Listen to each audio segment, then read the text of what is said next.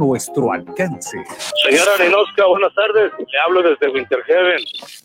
Buenas tardes, Ninoska. La estoy llamando desde aquí, de Ohio. Mis hijos te están escuchando en Tallahassee. En Tallahassee, mira qué bien.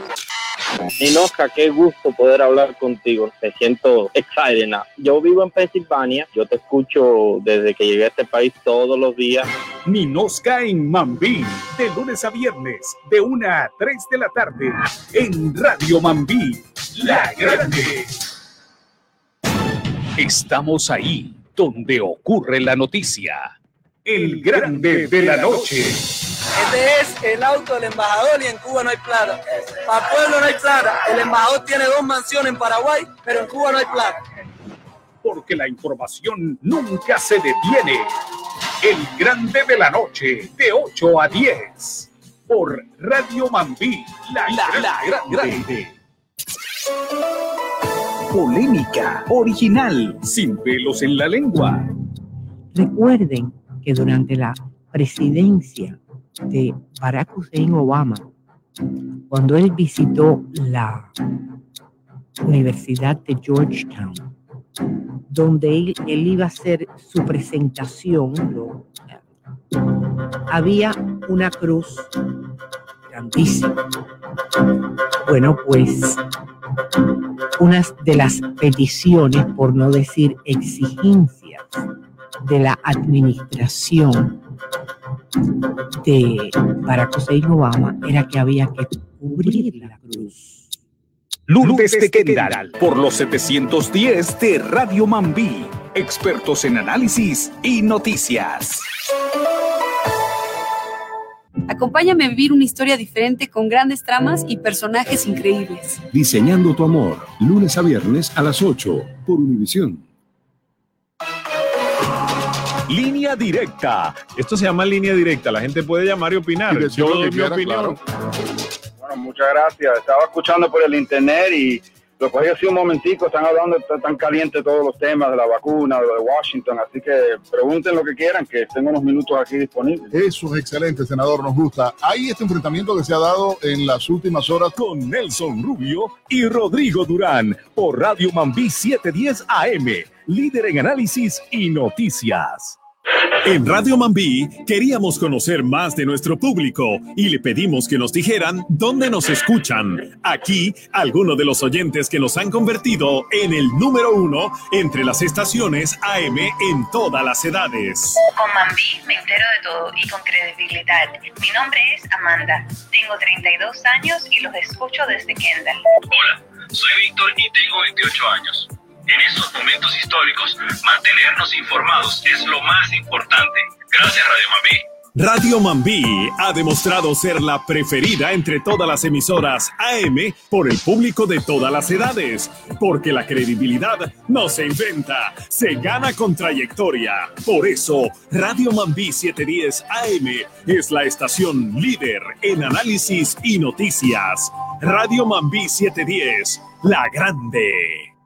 Radio Mambí, ahora también en FM. Si tienes un radio digital High Definition, puedes buscarnos en 107.5 FM HD2 con una señal fuerte y clara, con los análisis y programas que a ti te gustan. Radio Mambí, ahora también en 107.5 HD2.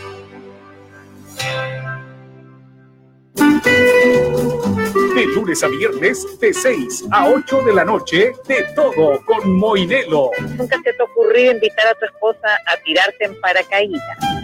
No, doctora, jamás. Eh, eh, prefiero eh, la separación que eso. Con Omar Moinelo. Pues ese tipo de cosas. Sube la adrenalina. Prefiero la adrenalina. decirle, vamos a hacer un selfie en el zoológico y entrar a la jaula y hacer un selfie con el gorila antes de lanzarme en un paracaídas. Omar Moinelo con su Late Night Show. De todo con Moinelo. Por Radio Mambí, la grande. Radio Mambí, La Grande, 710 AM en su dial, con las noticias más importantes de Cuba y el mundo. La mejor programación. Somos por más de 30 años la voz de la comunidad hispana en Miami. Radio Mambí, 710 AM, y Radio Mambí 710.com.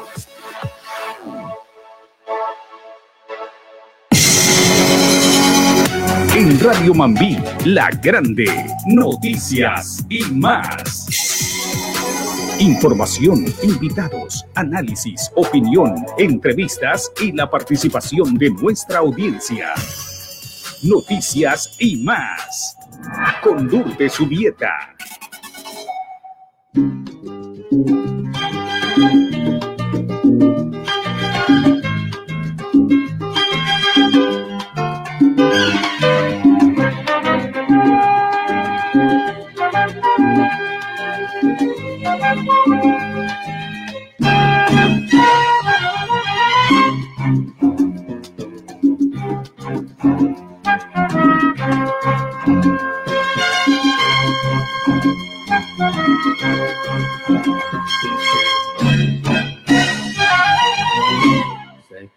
no debo decir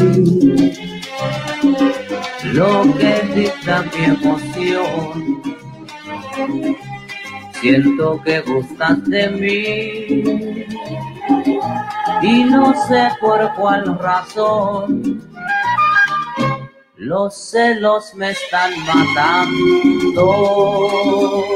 Quiero estar cerca de ti y mi amor te está esperando. Yo te quiero hacer feliz. Quisiera decirte tantas cosas, pero ya sé que la vida es así. Y yo sin poderte hablar. ¿Qué tal amigos? Tengan todos una feliz tarde. Esto es Radio Mambila Grande de Miami. Yo soy Lourdes Jubieta acompañándolos hasta las seis en punto. Juntos ustedes y nosotros. Willy Colón, amigos oyentes, tenemos información sobre su estado de salud después de este terrible accidente que tuvo. Ya les voy a contar. Sí. Lo que dicta mi emoción. Siento que gustas de mí. 844-446-0710, ese es el teléfono de contacto. Y recuerden que la aplicación Euforia, ahí nos pueden encontrar también. Yo quiero estar cerca de ti. Y mi amor te está esperando. Yo te quiero hacer feliz. Ay, ay, tengo un visitante por aquí en el estudio que ustedes van a estar felices cuando vean. Bueno, ya por los que están conectados por las redes sociales, porque estamos en vivo por ah, Facebook y por supuesto eh, por Twitter. Ustedes que nos siguen en, en las redes sociales, un gran saludo a los oyentes.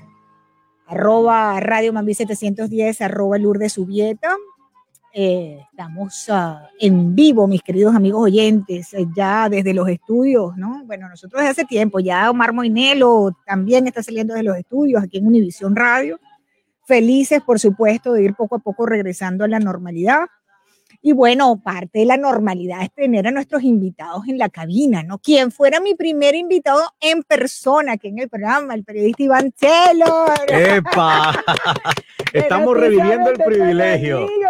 Estamos reviviendo el privilegio. Por estos lados. Gracias. Ahí están los aplausos, ahí están los aplausos, que vamos volviendo poco a poco, chicos, volviendo a la normalidad. Amén. Iván. Amén, ¿verdad que sí? Poder vernos las caras, poder, eh, tú sabes, abrazarnos, poder saludarnos, compartir. No, qué fastidio. No, no, nosotros tenemos, a veces hacemos un chiste y decimos, ya debemos tener telaraña, de estar encerrados tanto, ¿verdad? No, no, no, no, y las consecuencias de todo eso. Ay, Dios mío, no, Dime no, tú no. los niños como la han pasado, Sí. malísimo, los niños la han ido pasando malísimo en todas estas escuelas, tanto tiempo encerraditos en la casa, pero bueno, poco a poco. Aquí en la Florida, la verdad, dentro de lo malo que ha sido todo Exacto. esto, no hemos estado tan mal. Bueno, ¿no? porque también tenemos la bendición que tenemos un clima, ¿verdad? que Que, no hace que las cosas sean tan pesadas. Yo tengo unos sobrinos que viven en, allá en el norte de Nueva York Mm. y estuvieron aquí en mi casa eh, un par de meses y ahora que regresaron se la ven a cuadritos porque dicen de que entre el frío y el encierro y la separación, las Ay, distancias, horrible, toda esa eso es que cosa. tanta gente está deprimida. Correcto. Y no es para menos, no es para menos. Mira, se han mudado para la Florida 330 mil personas.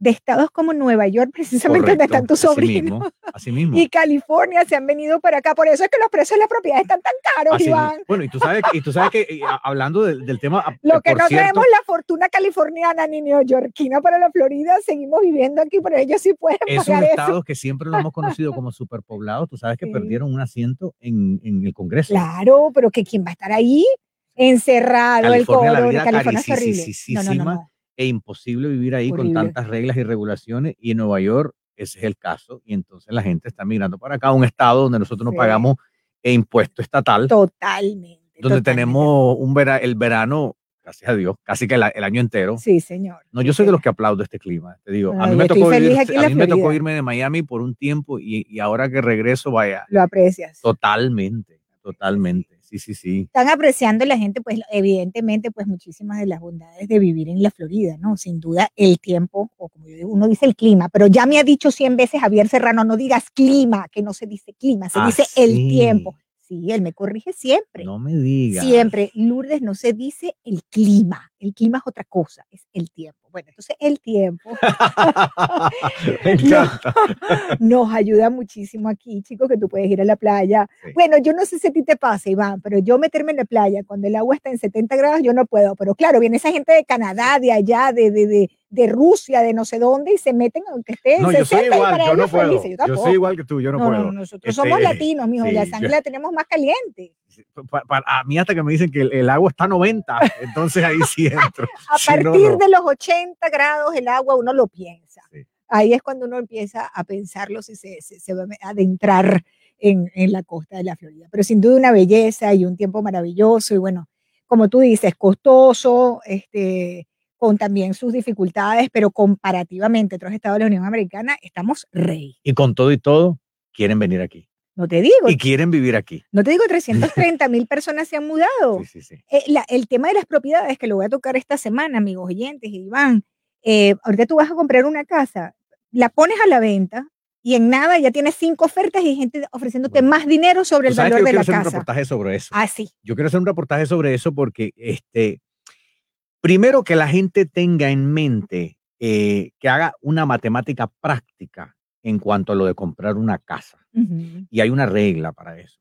Claro, yo estuve, estuve hablando con dos agentes de real estate que me dicen, sí, es, es cierto, eh, es lo de la regla, pero la verdad que en estos momentos la demanda es más que la oferta. Así es.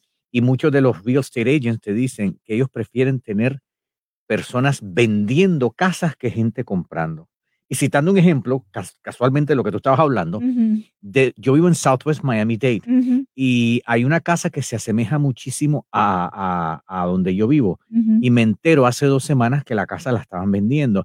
Entré, eh, eso fue un domingo, entré a las tres y pico de la tarde, el vendedor me dijo que era el primer día que la estaban exhibiendo, habían abierto las puertas a las diez y media de la mañana, ya tenían 12 ofertas. Y Sí. personas, esto fue lo que me impactó, gente dispuesta a pagar más de lo que pedía el vendedor. Lo que te acabo de decir, porque la, ¿sabes qué pasa? Es otra consecuencia de la pandemia. La gente que tenía, vivía en una casa o en un apartamento de dos habitaciones, ahora necesita tres. ¿Por qué? Porque necesita el DEN. ¿Por qué necesita el DEN? Porque ahora se trabaja de la casa. Y mucha gente va a estar trabajando de la casa. Entonces, mucha gente pasa del apartamento a las casas. Entonces, lo que es casa es impresionante, impresionante. No importa cómo esté, no importa cómo sea, te ofrecen 15, 20, 30, 40 mil dólares por encima del asking price, del precio que antes había que bajarle. Ahora es por encima. Pero bueno, eso es parte de lo que nos ha traído eh, precisamente este, esta pandemia, ¿no? Que hay, se han modificado las, necesi- las, necesidades de, las necesidades de espacio dentro de una vivienda unifamiliar. Entonces, es así, ya que vas a pasar tanto tiempo en la casa, mira, necesitas, eh, evidentemente, si vas a, a trabajar desde allí, no vas a trabajar desde el cuarto. Claro. No, ¿De claro. dónde va a tener? Necesitas un espacio para poder trabajar. Y quiero que sepas que muchos trabajos se van a quedar remotos.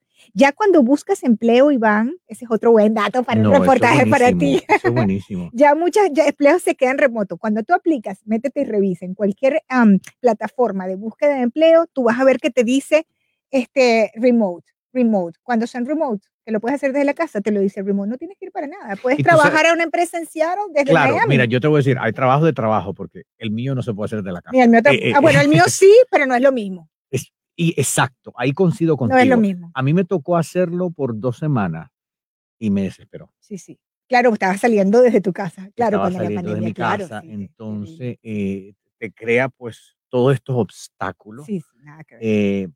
Porque la gente es más difícil entrevistar a la gente, es más difícil obtener Sí. reacciones, desarrollar el reportaje completo. Porque el trabajo de nosotros tiene un componente humano muy importante, es esa empatía que tú desarrollas con tu entrevistado, cuando Correcto. tú sabes el ambiente que uno hace para poder desarrollar una buena historia.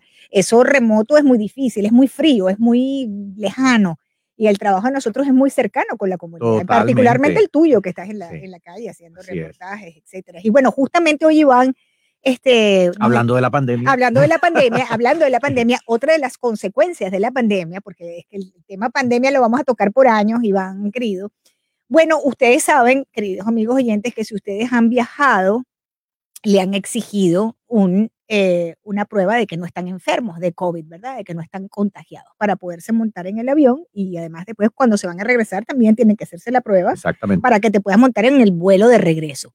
Bueno, Iván tiene una historia de pelos, amigos oyentes. Es algo increíble la historia que nos va a contar eh, Iván Taylor y que justamente hoy a las 6 de la tarde en el noticiero de Univisión 23 ustedes van a poder ver el desarrollo de toda esa historia con puntos y señales. Iván, danos un abreboca, échanos el cuento de lo que pasó aquí. Escuchen Gracias, esto, y- que es atómico. Y fíjate que voy a, bueno, ante todo quiero aprovechar también para saludar a tu radio escucha. Ay, sí. Creo que no tuve el tiempo debido para saludarlos eh, y darte las gracias a ti por invitarme a este espacio. Y que lo siempre valoro bienvenidos todos. muchísimo. Todos bienvenidos Eh, aquí. Yo pienso que esto de que, existe- que tenemos esta hermandad entre la Ujú. televisión y la radio, pues es, es invaluable.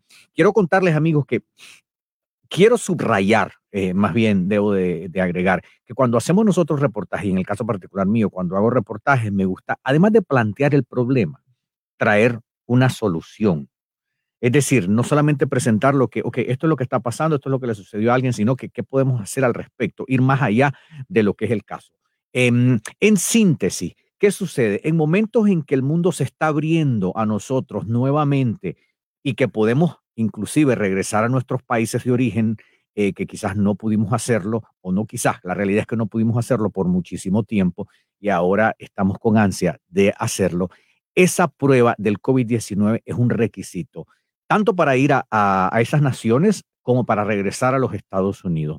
Hoy tengo una historia que la verdad es que me impresionó muchísimo porque en aras de poder volver a Estados Unidos y sin contar con aquello de que es necesario medir el tiempo porque en nuestros países no, no- se trabaja o se mueven las cosas al igual que aquí, una madre que viajó a Colombia con sus dos niños eh, cuando se disponía a regresar a Estados Unidos, pues ya se planificó, hizo su prueba, también la de sus niños, pero sucede de que eh, el día que le iban a entregar la prueba no estaba, no estaba lista. No estaba lista el día que, o sea, estaba pautado que te le dieran ponte tú un jueves, un viernes, no estaba lista. No Eso puede pasar. Eso puede pasar. Entonces, ¿qué sucede? Al día siguiente ya tenía que viajar y le dicen de que va a estar en la mañana. Y ella dice, ok, perfecto. Y llama en la mañana y le dice, no, no va a estar en la mañana, va a estar en la tarde. Y cuando está en la tarde, estoy saliendo al aeropuerto, ya se la estamos enviando. Y, entonces es, es esta mamá con dos niños, uno de tres años y una niña de cinco. un bebé, tres años y nada. Exacto. Y cinco Y también. llega al aeropuerto y las recibe. Bueno, pues tú sabes, con la tecnología recibimos ahora todo por teléfono. Se le envían a ella por teléfono y cuando se presenta al mostrador de la aerolínea, le dicen, a usted le falta una prueba. Ella viajaba con una amiga, una amiga la acompañaba, que no es su hermana, no es nada, es una amiga. Em, y le dice, ah, ah, pero, pero no, aquí están las tres. Le dice, no, es que una de las pruebas que le enviaron a usted está, repetida. Ah, le mandaron la, dos de uno mismo hijo. Y le dice a la amiga, bueno, tranquila, no te preocupes, em, entra al avión con el niño, aborda. El de tres el años. de tres años. Y mientras yo espero que venga la prueba de la niña de cinco, que parecía lógico, supuestamente esta conversación sucede enfrente del personal de la aerolínea en el mostrador de la aerolínea. Eh, y cuando finalmente le llega la prueba, que se supone que fue al cabo de cinco minutos, ella llega donde el personal y le dice, aquí está la prueba. Y la respuesta de ellos fue, lo sentimos mucho, ya el avión cerró la puerta. Ay, Dios. Entonces tú te imaginas, O sea, el avión cerró la puerta con su hijo de tres años dentro del avión, que va acompañado de una amiga de ella. exactamente. Y no le dejaron sacar al niño tampoco. No. Porque yo no sabía, mira, a mí me tocó aprender de que hay, una, hay reglas aeronáuticas están pautadas y al cabo de cierto tiempo, cuando una aerolínea decide que va a cerrar la puerta de una nave, es cerrar la puerta donde nadie puede entrar y nadie puede salir. Y entonces ahí está el detalle. Eh, claro, imagínate, una madre Para y las mamás que me están escuchando entenderán, Claro. si, si usted visualiza este panorama de su vida con su hijo, posiblemente entre en un estado de histeria. Imagínese usted con su- uno de sus hijos en el aeropuerto y el otro avión, bye bye, se está yendo con su hijo de tres, tres, un, dos, tres, tres años, Tres años. solito, solito. con una amiga ahí Correcto. tuya que tú no sabes. Entonces, esta, esta pesadilla tiene dos capítulos, la salida y la entrada a los Estados Unidos. Porque como me dice esta mamá, tú, te, tú en la mente te haces esta película del peor escenario, que este niño va a llegar solo y que como no tiene un padre, te lo, lo pueden separar y tú no sabes que si te lo van a entregar. Ahora, analicemos b- básicamente qué, eh, cuál es el origen de todo esto. La prueba del COVID-19. Ese documento que ahora es tan Nos importante regula como la su vida. pasaporte. Iván, nos regula la vida. Si la prueba no te montas en el avión, no puedes viajar, no puedes salir, o sea, No hacer puedes hacer absolutamente nada. Eh, fíjate que la prueba es más importante que esté vacunado. Tú puedes sacar tu, tu tarjeta de la vacuna y te dicen, no, usted se tiene que hacer una prueba. Es más importante. Y esas vacunas, Iván, son, son gratis o la tienes que pagar. La prueba, no, la prueba se tiene que pagar. Ahí hay un negocio, me, me da la impresión. Te voy a decir lo siguiente. Eso, eso es parte de lo que quiero también este, indicarle a, a los radioescuchas, invitarlos, invitándolos también a que vean el reportaje.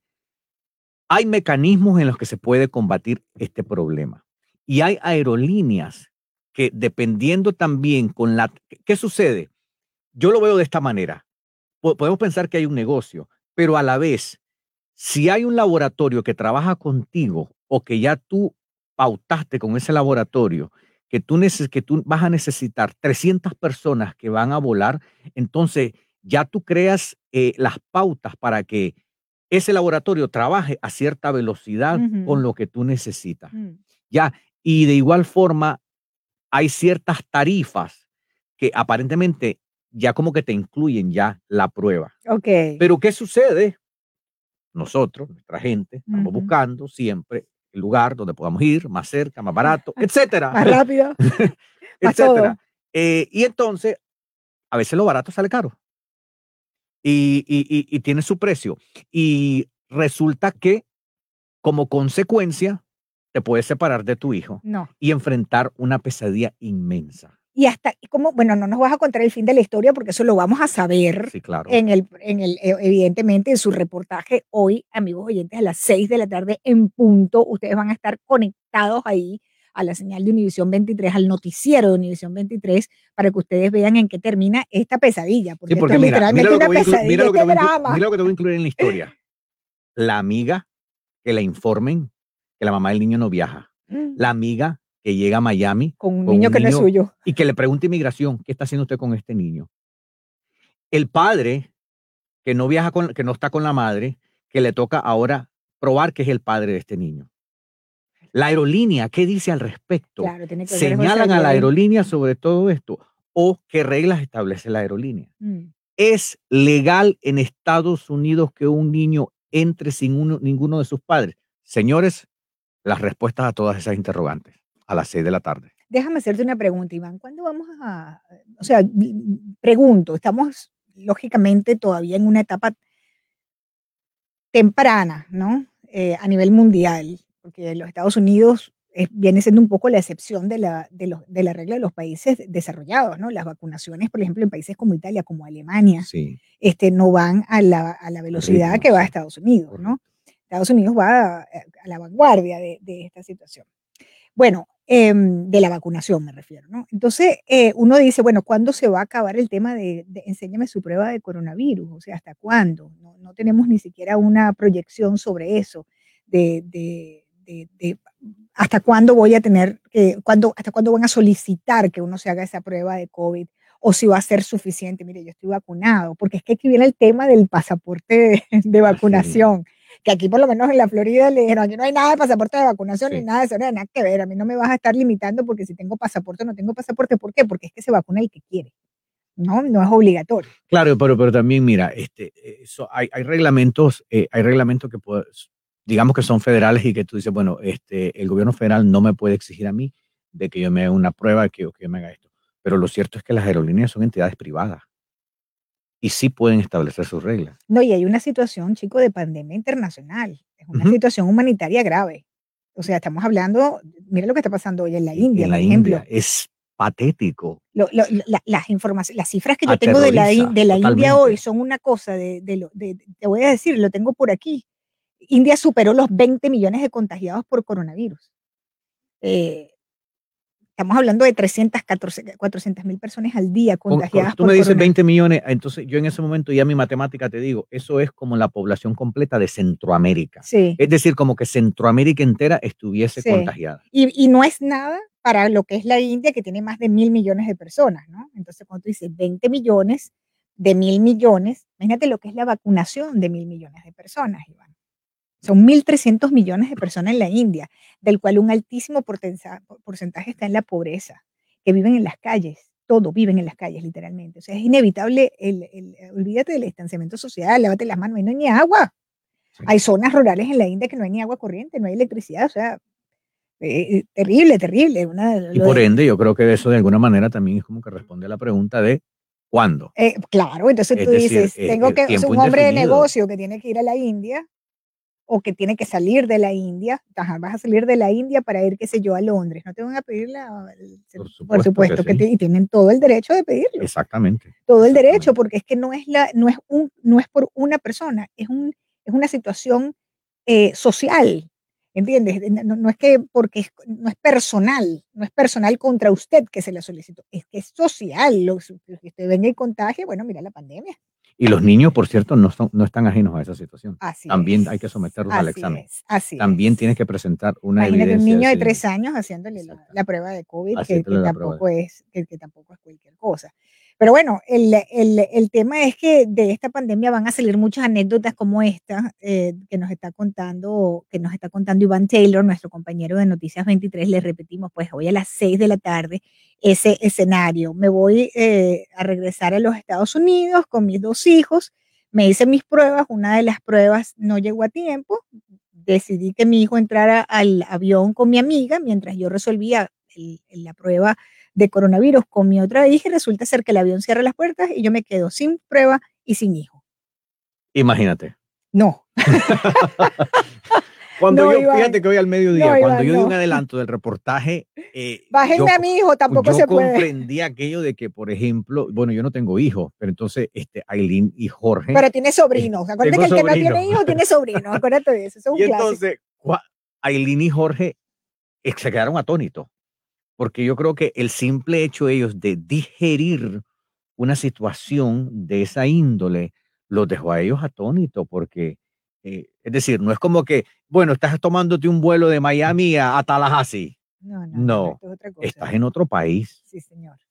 y, y- y- y- y con ansias de regresar a Estados Unidos y te, y estás imaginando las mil y una. Pero además hiciste las cosas correctamente. Te hiciste tu prueba, hiciste, cumpliste con todo. Lo que falló fue el sistema. Exactamente. Exactamente es lo que tú dijiste. Y esto es lo que creo que es bueno subrayar para el amigo Radio Escucha, así como para el televidente. Hemos vivido quizá mucho tiempo en Estados Unidos y estamos acostumbrados a la manera en la que todo funciona aquí, en nuestro patio. Pero la realidad es que por muy nacionalistas que seamos y por mucho que queremos a nuestros países de origen y por las cosas no funcionan así. Entonces, por ende, hay que planificarlo eso debidamente. Así es. Así es. Debidamente. Para mí, esa es la gran moraleja de esta historia. Señor. Esa es la gran lección de esta historia, Uno- porque es decir, cómo, cómo evitar ese problema, cómo combatirlo, que por cierto, le puse de nombre hasta que la prueba nos separe. Ahí está buenísimo. Iván, me encanta. Hasta que la prueba nos separe a las 6 de la tarde en punto, amigos oyentes, en el noticiero de Univisión 23, no se lo pueden perder. 4 y 24. Bueno, despídete de tu público, invítalo, Claro Iván. que sí. Para comenzar, Lourdes, muchísimas gracias por este espacio. No, tienes Yo que venir más a feliz por venir tienes aquí a que estar venir más a contigo. menudo. No, no, hay que hacer más y reportajes presentarnos especiales. los shows. Bueno, hoy pusimos varios temas sobre la mesa para que, Sí. porque eso de los 300 330 mil personas mudadas a la Florida, comprando apartamento, comprando casa, comprando carro, trayendo dinero, porque además eso es dinero que viene para el Estado. Óyeme, y, y, y, y y tú sabes que las personas que quizás tú con las que hablabas hace un año, eh, el señor que llega y fumiga mi casa, que hace un año me dijo que quería comprar una casa, ahora Ah, se no, siente eh, totalmente, eh, es decir, desarmado porque dice, debía haberlo hecho hace un año. Si tal vez tenía, no sé, 10 mil dólares para poner un down payment, me hubiera hecho de mi casita, como dicen. Y, y Iván, no va a poder ahora. Aquí la gente, y yo estoy segura que los oyentes están- van, a, van a saber de algún caso como eso. Cuando tú, Miami Dade es costoso, ¿verdad? Entonces Sí. la gente que se mudaba para Broward o para el sur Dade, es decir, Cutler Bay, eh, más abajo de Palmito Bay, Homestead. Homestead, tú dices en el,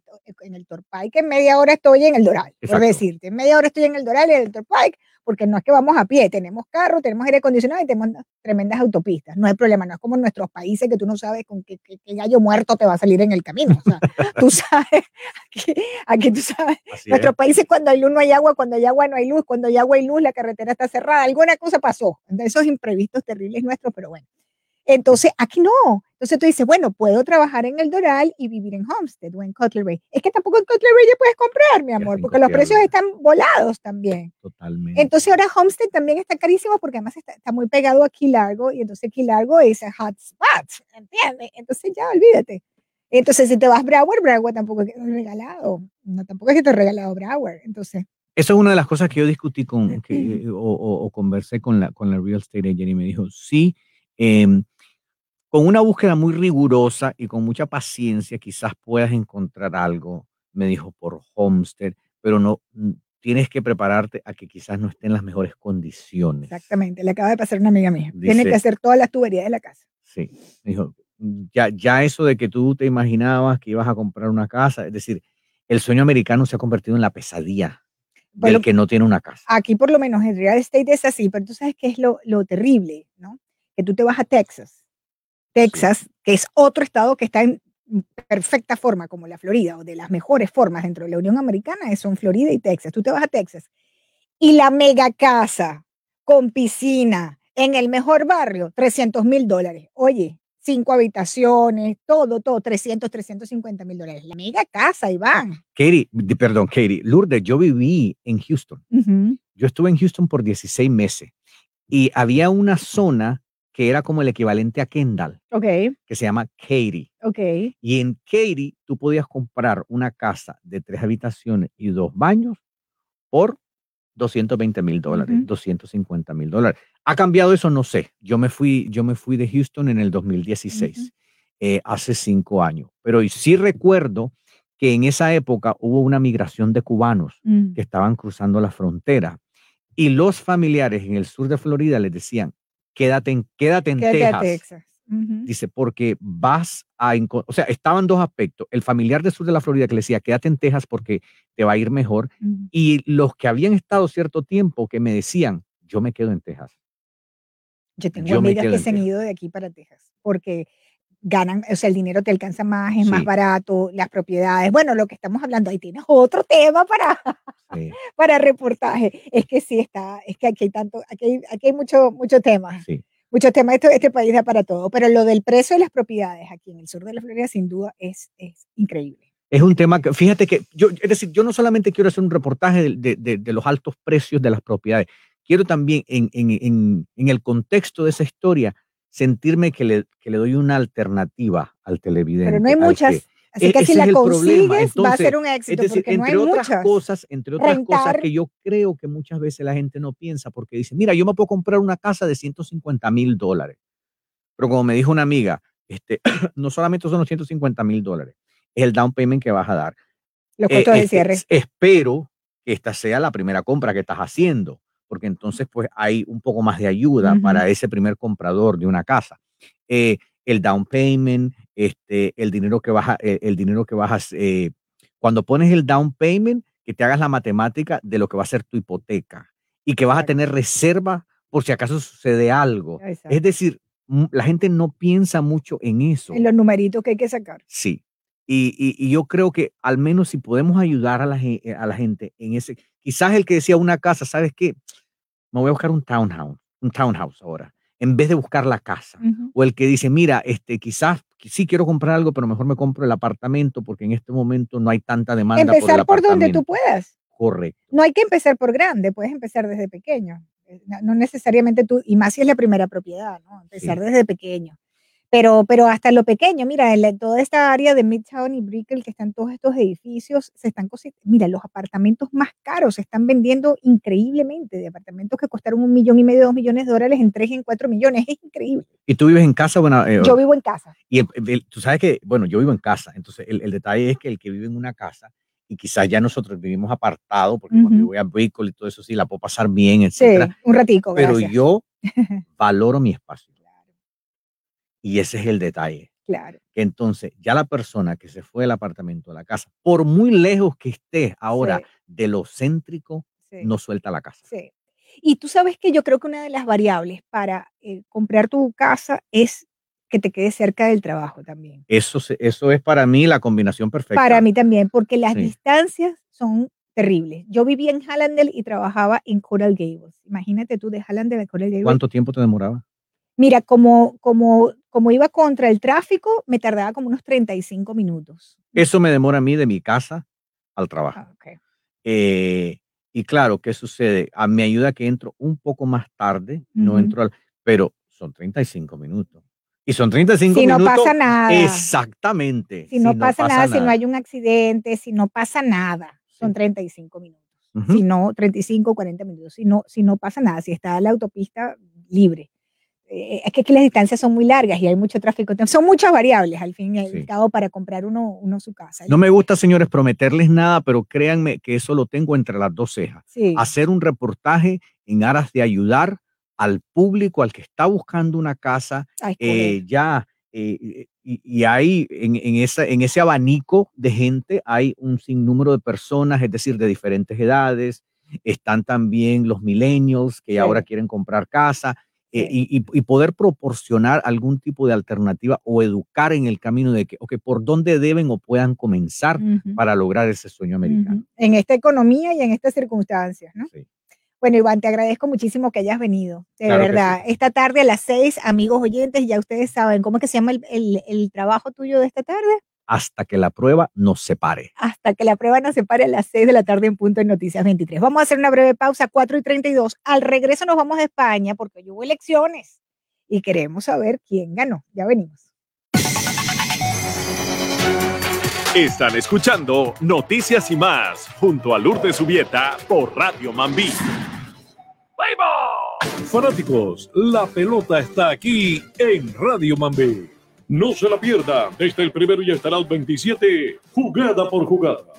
En las voces de Jiki Quintana y José Luis Nápoles. Cuando los Marlins se enfrenten a los D-Back de Arizona. Este martes 4 a las 6 y 40. Recuerden, el béisbol de las grandes ligas está aquí en Radio Mambí, La Grande, la voz en español de nuestros Miami Marlins. Mi nombre es Valentina. Al perder a mi padre y a mi novio, me fui junto con mi hermana a la ciudad. Ahí conocí a Claudio, Yo me enamoré de ella desde el primer día que la vi. un hombre increíble que me conquistó y me apoyó para alcanzar mi sueño. Yo me enamoré de ti. Y nada nos va a separar. Pero no será nada fácil. Gala Montes es Valentina y Juan Diego Covarrubias es Claudio en la nueva novela de Univisión, Diseñando tu amor. Lunes a viernes a las 8 por Univisión.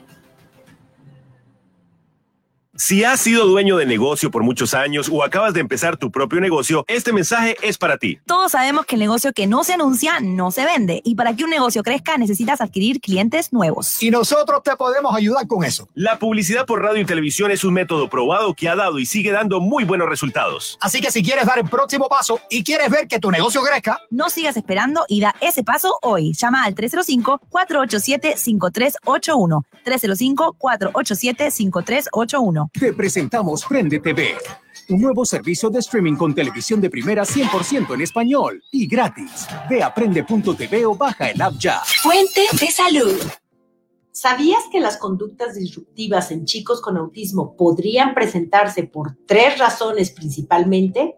Los comportamientos difíciles pueden caracterizarse por explosiones de enojo, irritabilidad, hiperactividad, conducta oposicionista o desobediente, respuestas agresivas, conductas autolesivas y otras expresiones. El reto es aprender a descifrar qué hay detrás del comportamiento que se está observando. Con frecuencia, dichos comportamientos suelen presentarse por tres razones. Uno, evitar o escapar de determinadas demandas que se les presenta por parte del adulto. Dos, mantener el acceso a determinados objetos o situaciones. Tres, evitar estímulos que les alteren. Esta es Lola Hernández en Autismo desde casa.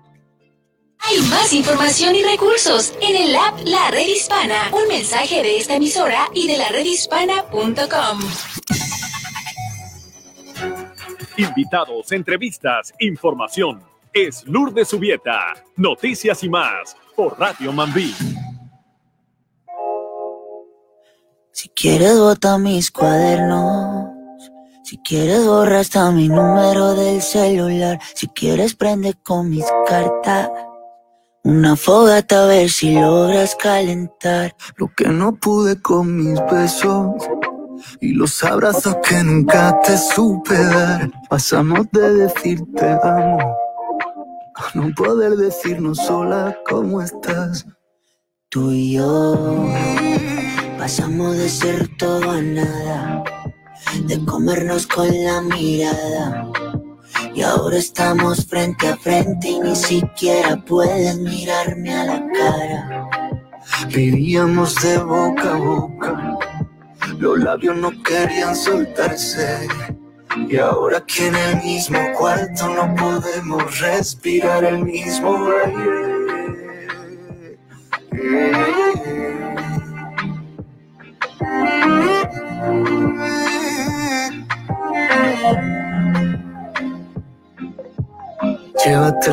4 y 36 ah, minutos de la tarde, amigos oyentes, continuamos. Esto es Noticias y más. Yo soy Lourdes Jubieta, me acompaña en los controles José Luis Morenza. Y a esta hora, pues nos vamos para España. Les decía que ah, hoy hubo elecciones, unas elecciones en, el, en Madrid, en la comunidad de Madrid, que era una suerte de plebiscito en España, ¿no? Y ha ganado Isabel Díaz Ayuso ha ganado ese plebiscito en que se habían convertido las elecciones autonómicas madrileñas. Los resultados hasta, esta hora determinan que el Partido Popular ha conseguido doblar sus resultados del año 2019 en los comicios regionales y subir en más de 20 puntos, incluso sobre los de las generales de noviembre de hace dos años. El Partido Popular, amigos oyentes. Vámonos para Madrid con la periodista que me acompaña a esta hora, Virginia Linares, desde Madrid, para darnos detalles de cómo se ha vivido la jornada. Virginia, buenas tardes, bienvenida, es Lourdes. Buenas tardes, Lourdes. Como siempre, encantada de estar en tu programa. Y nosotros felices de tenerte. Un gran abrazo para ti, una jornada extraordinaria. Háblanos primero de la participación, Virginia, la gente en colas por horas para votar. Sí, la participación ha sido este, también uno de los grandes protagonistas de esta jornada electoral. Había una, una media de 40 minutos aproximadamente para ejercer el derecho, el derecho al voto.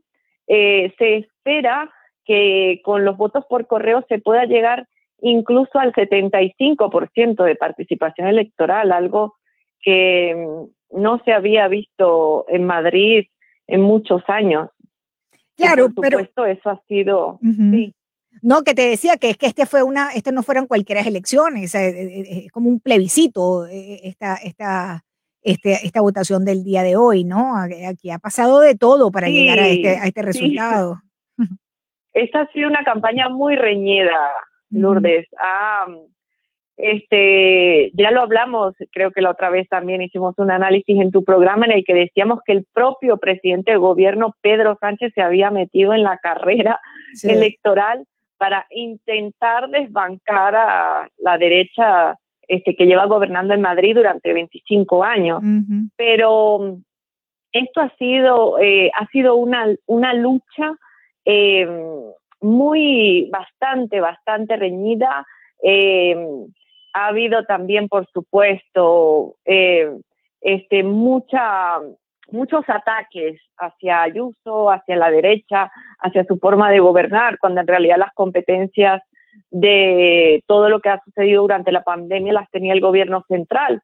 Eh, pero yo creo que la sociedad este, española y sobre todo los madrileños han elegido libertad porque el gobierno socialcomunista que está ahora mismo en el poder en este país quería repetir lo mismo en Madrid y está claro que de una forma masiva, masiva le han dicho que no. Ahora mismo casi con 83% de los votos escrutados, el Partido Popular tiene 64 escaños y quien le sigue más de cerca es el Partido Socialista con 25.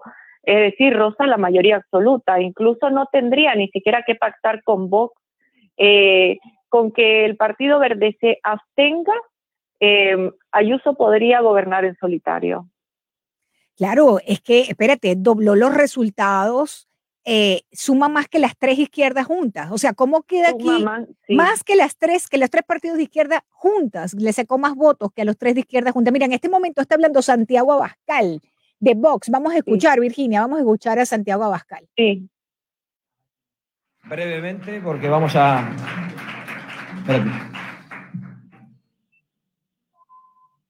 a ver, está Santiago Abascal, amigos oyentes, la cabeza de, Vox. Estaba hablando hasta este instante. Em, dice Santiago Abascal, son unos excelentes resultados para España y sin duda lo son. Estamos hablando de la centro derecha, ¿no? Sí, por supuesto. Incluso este eh, eh, Pablo Iglesias, que era el vicepresidente de gobierno, dejó su escaño Fíjate la importancia que tienen estas elecciones, que dejó su vicepresidencia para participar y que su, eh, este, su formación no desapareciera, porque hemos visto que Ciudadanos no ha alcanzado el 5% necesario para entrar en la Asamblea de Madrid y se ha quedado fuera. Eh, no obstante, eh, el peso que tiene ahora Ayuso sobre sus hombros durante dos años, porque como esto ha sido unas elecciones anticipadas, eh, así queriendo adelantarse sobre todo a la jugada que tenía Pedro Sánchez sobre la Comunidad de Madrid, dentro de dos años volveremos a tener elecciones a la comunidad. Sí, ahí está. Vamos a escuchar a Santiago Abascal. Por provocar en Vallecas, donde fuimos agredidos, y que en ese contexto Vox haya obtenido este resultado es una proeza, como lo ha sido también la movilización que hemos logrado en todos nuestros actos públicos. Así que damos estos resultados por buenos. Es verdad que nos gustaría que hubieran sido mejores, pero los celebramos con alegría y con sinceridad, sobre todo porque son unos excelentes resultados para España y porque suponen una derrota sin paliativos del Frente Popular.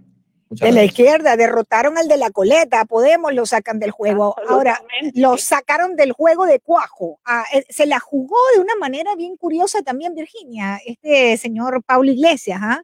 dejar, estaba, tenía una de las posiciones más importantes dentro del gobierno eh, a nivel nacional y él decide, amigos oyentes, dejar ese cargo, que por supuesto le van a pagar ahora, porque ahora va a estar mantenido, va a recibir una, va, a recibir eh, un dinero eh, por haberse retirado de ese cargo para aspirar a la Comunidad de Madrid, que acaba de perder. O sea, la izquierda la derrotaron totalmente en estas elecciones pero este, él, él va a seguir recibiendo dinero, ¿no? Por aquello de que... sí, él pidió, por supuesto, su indemnización como vicepresidente durante el tiempo que estuvo eh, frente al gobierno de Sánchez y, por supuesto, va a tener un pago vitalicio por ello, ¿no? Vitalicio, no, lo puedo, vitalicio. O sea, ese, ese, ese, más nunca va a tener que trabajar porque estamos hablando de casi 10 mil euros mensuales, una cosa así.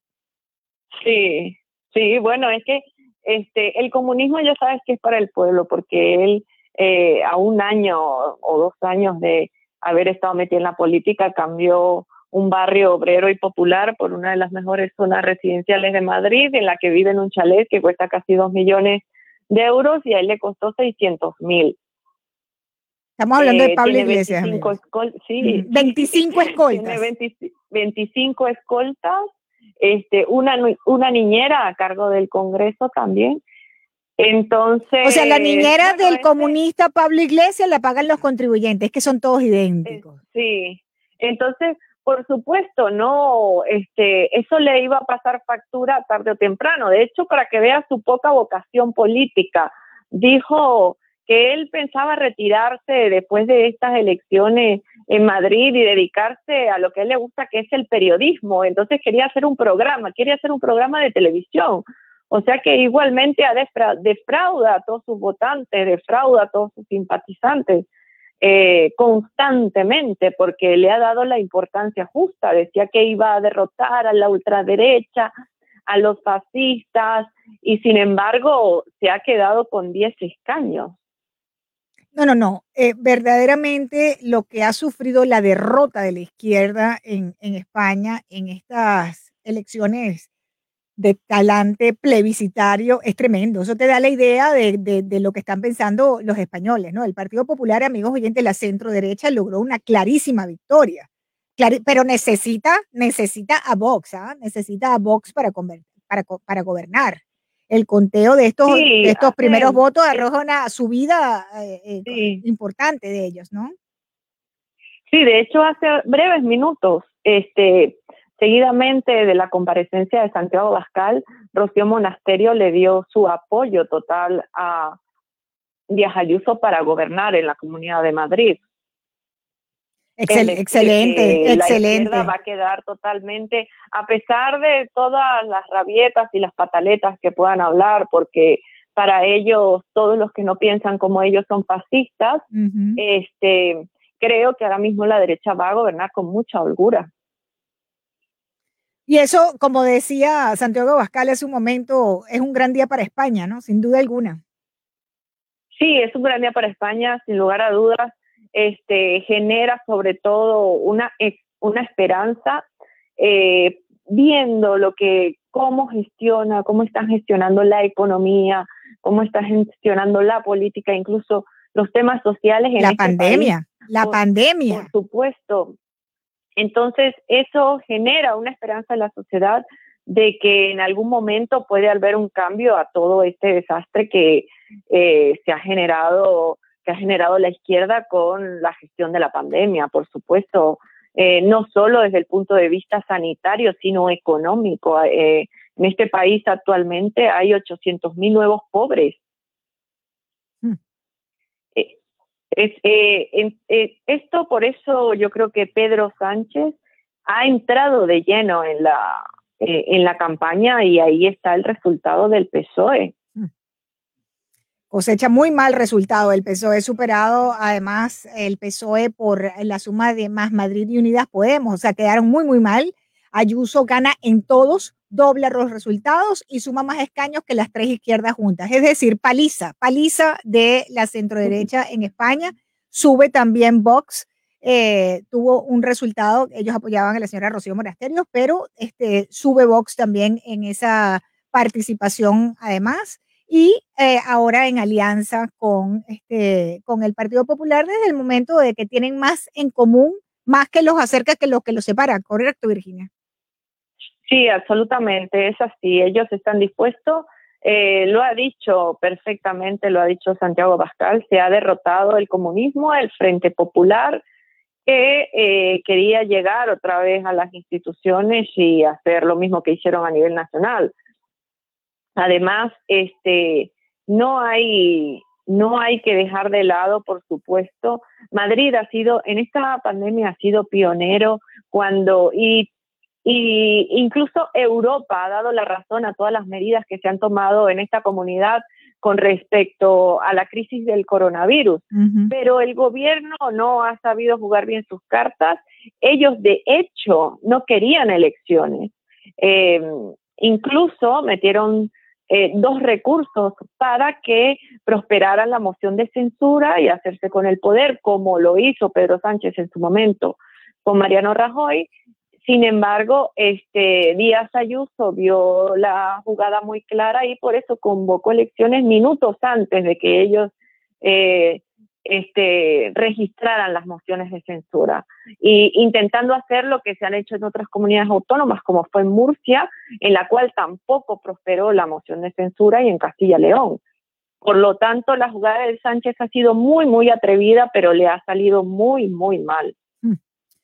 Bueno, 4 y 49 minutos. Virginia Linares atendiéndonos a esta hora desde Madrid con estos resultados de las elecciones plebiscitarias, como la, la señalan los expertos analistas políticos. Esto ha sido un plebiscito.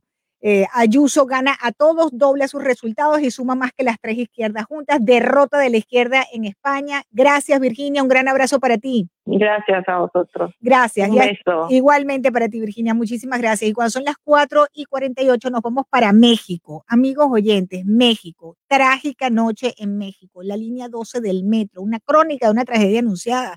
La obra magna del sexenio de Marcelo Ebrard en la Ciudad de México estuvo plagada por años, eh, meses de señalamientos de corrupción, se desplomó anoche, se desplomó un tramo y ha dejado como mínimo 24 muertos. Nos vamos para México con el periodista Gaudencio García. Él es periodista de Digital 24 Horas, un portal de noticias de México. Nos acompaña hasta ahora. Bienvenido, Gaudencio. Qué bueno tenerte en el programa. Es Lourdes desde Miami. Gaudencio, te escuchamos.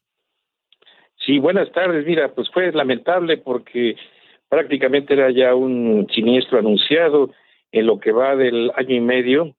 Se han registrado tres, tres siniestros eh, y todo parece indicar que lo que lo que ocasiona es la falta de mantenimiento de este importante eh, servicio. Mm. ¿Qué, dicen las autoridades? Me imagino que habrá una investigación para establecer responsabilidades sobre esta tragedia. Estamos hablando de 24 muertos, estamos hablando de más de 70 heridos, algunos en estado de, gravedad. Es correcto. Fíjate que mm, la jefa de gobierno ya ha anunciado que se van a deslindar responsabilidades, eh, pero el, el sindicato, el sindicato que es el, el que ha estado demandando, ha estado demandando a la jefa de gobierno eh, que se que se realicen eh, programas de mantenimiento, porque todo parece indicar que, que es muy deficiente el, el servicio. Y es la construcción, esa línea, esa construcción de esa línea 12 se inició en el año do- 2008, estuvo a cargo, amigos oyentes, de una empresa eh, de nombre Ica Carlson Alstom, la cual estuvieron el contrato para la realización de la obra civil que costó 17.500 millones de pesos. Esos son, eh, bueno, una cifra que no sabemos exactamente eh, cómo traducirla, pero que ah, tuvo un costo importante, unos 1.600 millones de dólares estamos hablando, pero ¿qué pasa? Que eh, desde el primer momento esta construcción, como nos explica nuestro compañero periodista desde México, eh, ha estado placa- plagado de polémica, entre ellas unos casos importantes de corrupción desde su inauguración, ¿correcto, Gaudencio? Sí, eh, eh, desde el gobierno de, bueno, desde el gobierno de Marcelo Ebrard, eh, esta, ru- esta rúa, esta eh, eh, línea y otras más eh, han estado en polémica porque eh, pues han aflorado corrupción, tráfico de influencias y, y, y las investigaciones han sido han sido limitadas porque las personas que han en, en su momento detuvieron pues no son las eh, las responsables sino viene de más allá viene vienen las cúpulas de- del gobierno Claro. Y, y precisamente desde el gobierno hoy tuvimos una respuesta a esto y fue que el presidente de México prometió lo que estamos hablando, mi colega y yo, una investigación a fondo en este accidente del metro, que les repito, van 24 muertos, más de 70 heridos de gravedad. Vamos a escucharlo brevemente. El presidente de México, Andrés Manuel López Obrador, prometió una investigación a fondo del accidente en el metro de la capital. Se va a hacer una investigación a fondo, sin miramientos de ninguna índole, buscando conocer la verdad. El mandatario explicó que la indagatoria está en manos de las Fiscalías Federal y de Ciudad de México, que tendrán el apoyo de expertos internacionales independientes. El accidente tuvo lugar en la noche del lunes, cuando un paso elevado del metro colapsó, provocando la caída de algunos vagones. Una veintena de personas murieron en el accidente y decenas debieron ser hospitalizadas, varias de ellas graves. La línea 12 del metro donde se registró el siniestro fue construida durante la alcaldía de Marcelo Ebrard, actual canciller y estrecho colaborador de López Obrador. Medios locales han evocado las polémicas en torno a la construcción de esa línea y sus presuntos problemas de funcionamiento, señalando en particular a Ebrard. Presente en la rueda de prensa, el canciller dijo que comparte la indignación y el dolor que ha desatado la tragedia. Y tercero, ponerme a disposición de las autoridades en todo lo que sea necesario para esclarecer y para que determinen las responsabilidades de que haya lugar. Aquí estoy a la orden como siempre. Este es el segundo accidente que se registra en el metro en lo que va del 2021. Muy bien, 4 y 55, eh, Gaudencio, interesante la posición del canciller, ¿no? Bueno, no le, eh, es, importante que es importante que lo que, que lo que se haga eh, lunes porque eh, los problemas eh, de la de la línea eh, pues han venido acrecentando desde año y medio, pero no no los han escuchado. el sindicato anoche anoche pedía la renuncia de la directora, pero la jefa de gobierno mencionó que se va a hacer una investigación primero y ya después se sabrá contra quiénes van a, actuar las autoridades ministeriales. Bueno, pues te agradezco enormemente tu tiempo y tu participación en el programa desde México, el periodista de Digital 24, Gaudencio eh, García.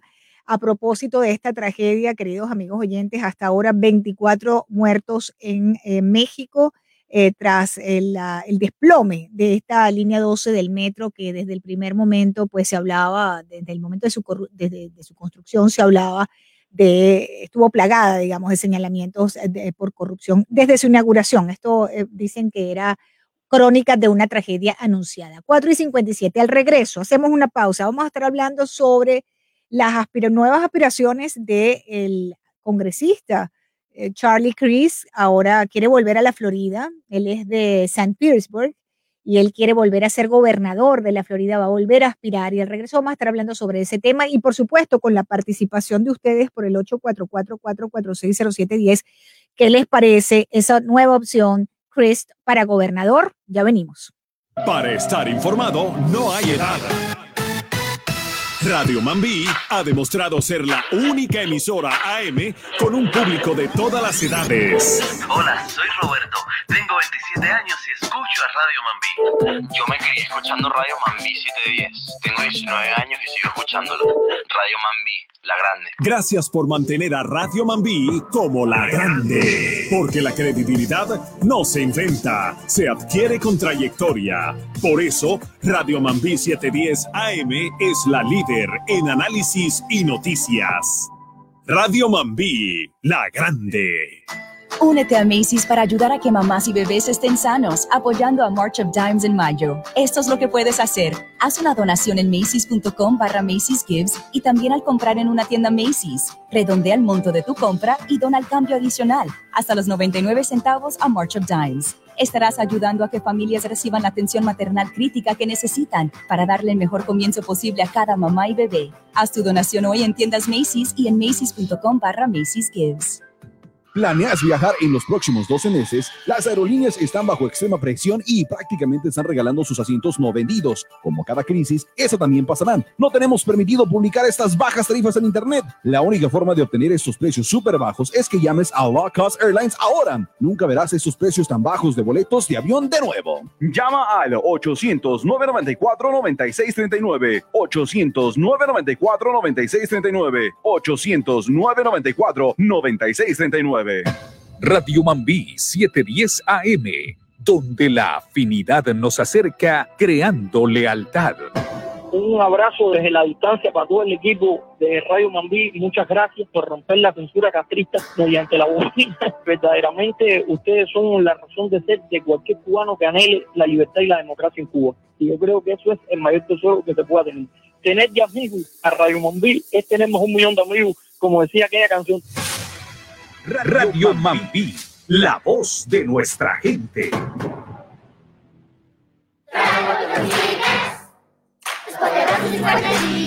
Los Tigres inician su día con el delicioso sabor de Kellogg's Frosted Flakes para poder ser geniales. Averigua cómo jugar y alimentarte como Tony the Tiger y apoyar deportes en las escuelas en missiontiger.com. Imagina un mundo donde encontrar un trabajo fue sencillo. Ahora puedes buscar empleo en una sola página y en tu propia comunidad. Univision se enorgullece en lanzar la bolsa de empleo más grande de los Estados Unidos. Univision Trabajos, disponible en inglés y en español. Puedes filtrar, revisar y manejar todas las búsquedas de trabajo en un solo lugar Encuentra hoy el trabajo de tus sueños en la bolsa de trabajo para los latinos, Univisión Trabajos. Entra a univisiontrabajos.com. Te presentamos Prende TV, un nuevo servicio de streaming con televisión de primera 100% en español y gratis. Ve a prende.tv o baja el app ya. El humor costumbrista en su máxima expresión. Eso no se llama rumba, Tres Patines, se llama reuma. Reuma no es eso que se usa para hacer poesía. No, señor, eso se llama rima. Rima, esa cosa que se echa la mujer en los ojos. Eso no se llama rima, señor, eso es rímel. No, chico, rímel era el general alemán aquel que yo lo vi en una no, película. No, no, no. El general alemán que usted dice no se llama Rimmel, sino Rommel. Tú lo que quieres es engañarme. ¿Tú, ¿Tú te crees que yo no sé bien que Rommel es la capital de Italia? No, la capital de Italia se llama Roma. La picardía y el doble sentido que nos hace reír a carcajadas. Soñé que yo tenía ala y me posaba en una rama. ¿Y dónde se dio el golpe? ¿Qué golpe? El golpe que se dio cuando se cayó, señora, porque no hay rama que la aguante a usted. La tremenda corte, de lunes a viernes a las 12.30 de la tarde. ¿Oíste? Por Radio Mambí, líder en humor y tradición. This is WAQI 710 AM Miami, Fort Lauderdale. Now 107.5 HD2 in FM.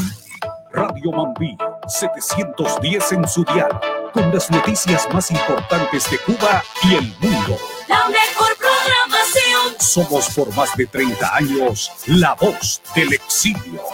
Radio Mambí 710 AM y Radio Mambí 710.com.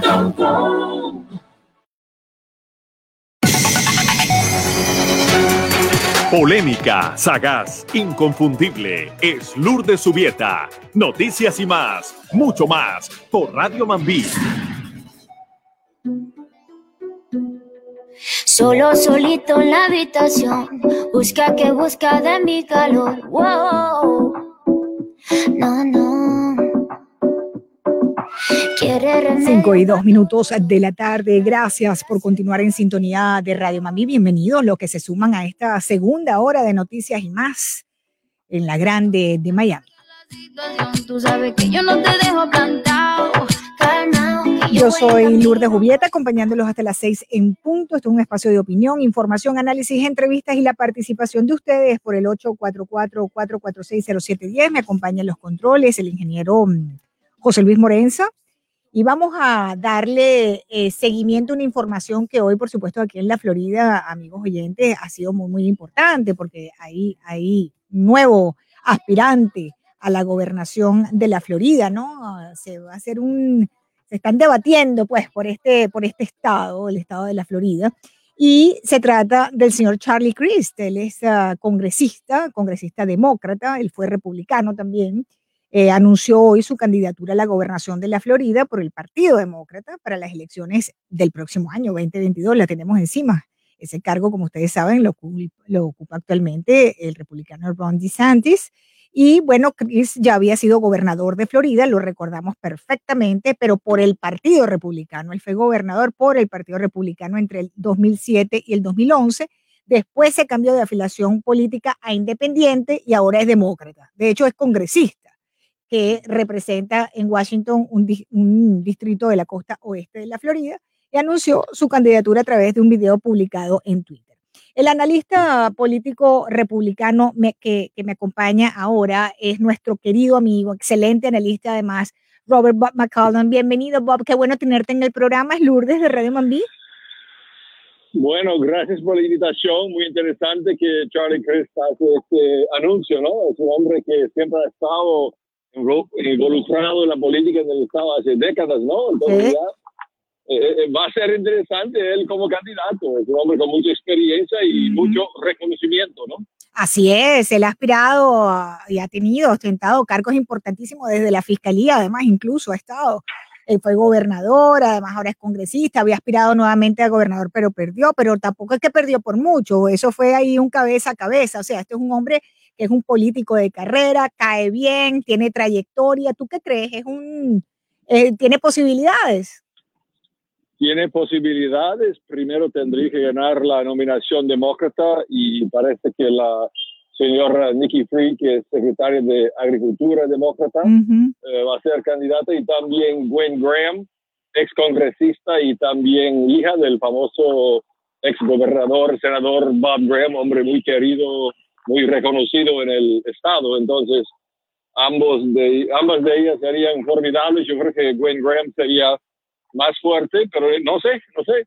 Ah, pero de todos modos, el país, perdón, el estado está muy dividido ideológicamente entre los dos partidos y entonces Ron DeSantis es un gobernador popular, exitoso, con buenos resultados. Entonces, él tendría que ser favorito, pero los demócratas tendrán un chance, en serio, sí. Mm, pero Ron DeSantis todavía no ha anunciado que, que, que se vaya a aspirar a, a, la reelección. ¿Tú qué crees? Claro que sí va a aspirar porque será el año entrante, ¿no? Entonces, es obvio que él tiene aspiraciones presidenciales, pero si él tiene eso, mejor sería lanzar desde ser gobernador de Florida. No sería bueno salir de Florida en ese puesto. Y también él es leal al partido. Es muy clave para el Partido Republicano tener un gobernador republicano para la elección presidencial de 2024, siendo um, Ron DeSantis candidato a la presidencia o no. Pero uh, no, él, es, él sabe que Florida es un estado clave en el juego de ajedrez eh, nacional y entonces Ron DeSantis va a seguir, va a ser candidato a gobernador y quizás presidente. Mm. Es la tercera candidatura de Chris a la gobernación. La última vez conversábamos pues que, que tampoco es que perdió por un, por un amplio margen, ¿no? Eh, la séptima aspiración para un cargo estatal, tiene una trayectoria tremenda este señor. Sin embargo, yo recuerdo cuando cambió de partido tres veces, le decían flip-flop eh, Chris, por el, el, cuento de que primero republicano, después independiente y finalmente demócrata. ¿Qué confianza se puede tener en un político que hace eso, Bob? Sí, eso, bueno, eso no es positivo y también Charlie Chris realmente es un hombre de, político de carrera que nunca ha tenido un trabajo serio fuera de la, de la política. De la política, ha vivido de la política toda su vida. sí, correcto, Ron DeSantis fue un abogado militar también, o sea, y, ha tenido obviamente buena gestión como gobernador. Otra cosa que yo culpo a Charlie Crist no es una cuestión ideológica, sino que él fue gobernador en 2006 durante la crisis financiera de 2008 y 2009 y la crisis no fue su culpa, pero para mí un gran líder habría quedado para luchar en esos tiempos tan difíciles para el Estado y se habría postulado para reelección y seguir como gobernador y seguir con la lucha difícil contra la crisis, en vez de eso, él dijo, ya, yo quiero ir a Washington para servir mejor en mi estado. Eso para mí fue algo egoísta, mostrando una falta de liderazgo, falta de seriedad, porque si fuera serio habría quedado en Tallahassee para luchar eh, en la recuperación eh, de la gran crisis. Mm. Eh, Bob, déjame hacerte una pregunta. ¿No te parece curioso que después de todos estos cargos que ha tenido, ha vivido toda su vida de la política, sido gobernador, además, y ahora es congresista federal, que quiera dejar de ser congresista federal para volver a ser gobernador. ¿Eso qué te parece a ti? ¿Qué lectura le das a eso? Ah, bueno, un político ambicioso siempre va a preferir ser gobernador de uno de los tres estados más grandes del país en vez de ser eh, congresista. Uno, uno de eh, 435 es bien diferente que ser uno de 50. No de 50 gobernadores, sino uno de los cinco más eh, prominentes del país, ¿no? O sea, la primera línea de gobernadores. Entonces, no, esto es mucho más prestigioso, da más poder, más publicidad, todo que un político le gustaría tener. Y como él ya fue gobernador, él piensa que puede hacer el trabajo, él sabe cómo hacerlo, ¿no? ¿Cómo tú evalúas lo que fue su, su periodo como gobernador? Bueno, yo creo que él fue un republicano centrista, él siguió a, Jeb Bush, tenía el apoyo de la familia Bush, entonces fue un gobernador decente, pero ni donde yo tengo mis quejas es el punto que ya, ya le dije.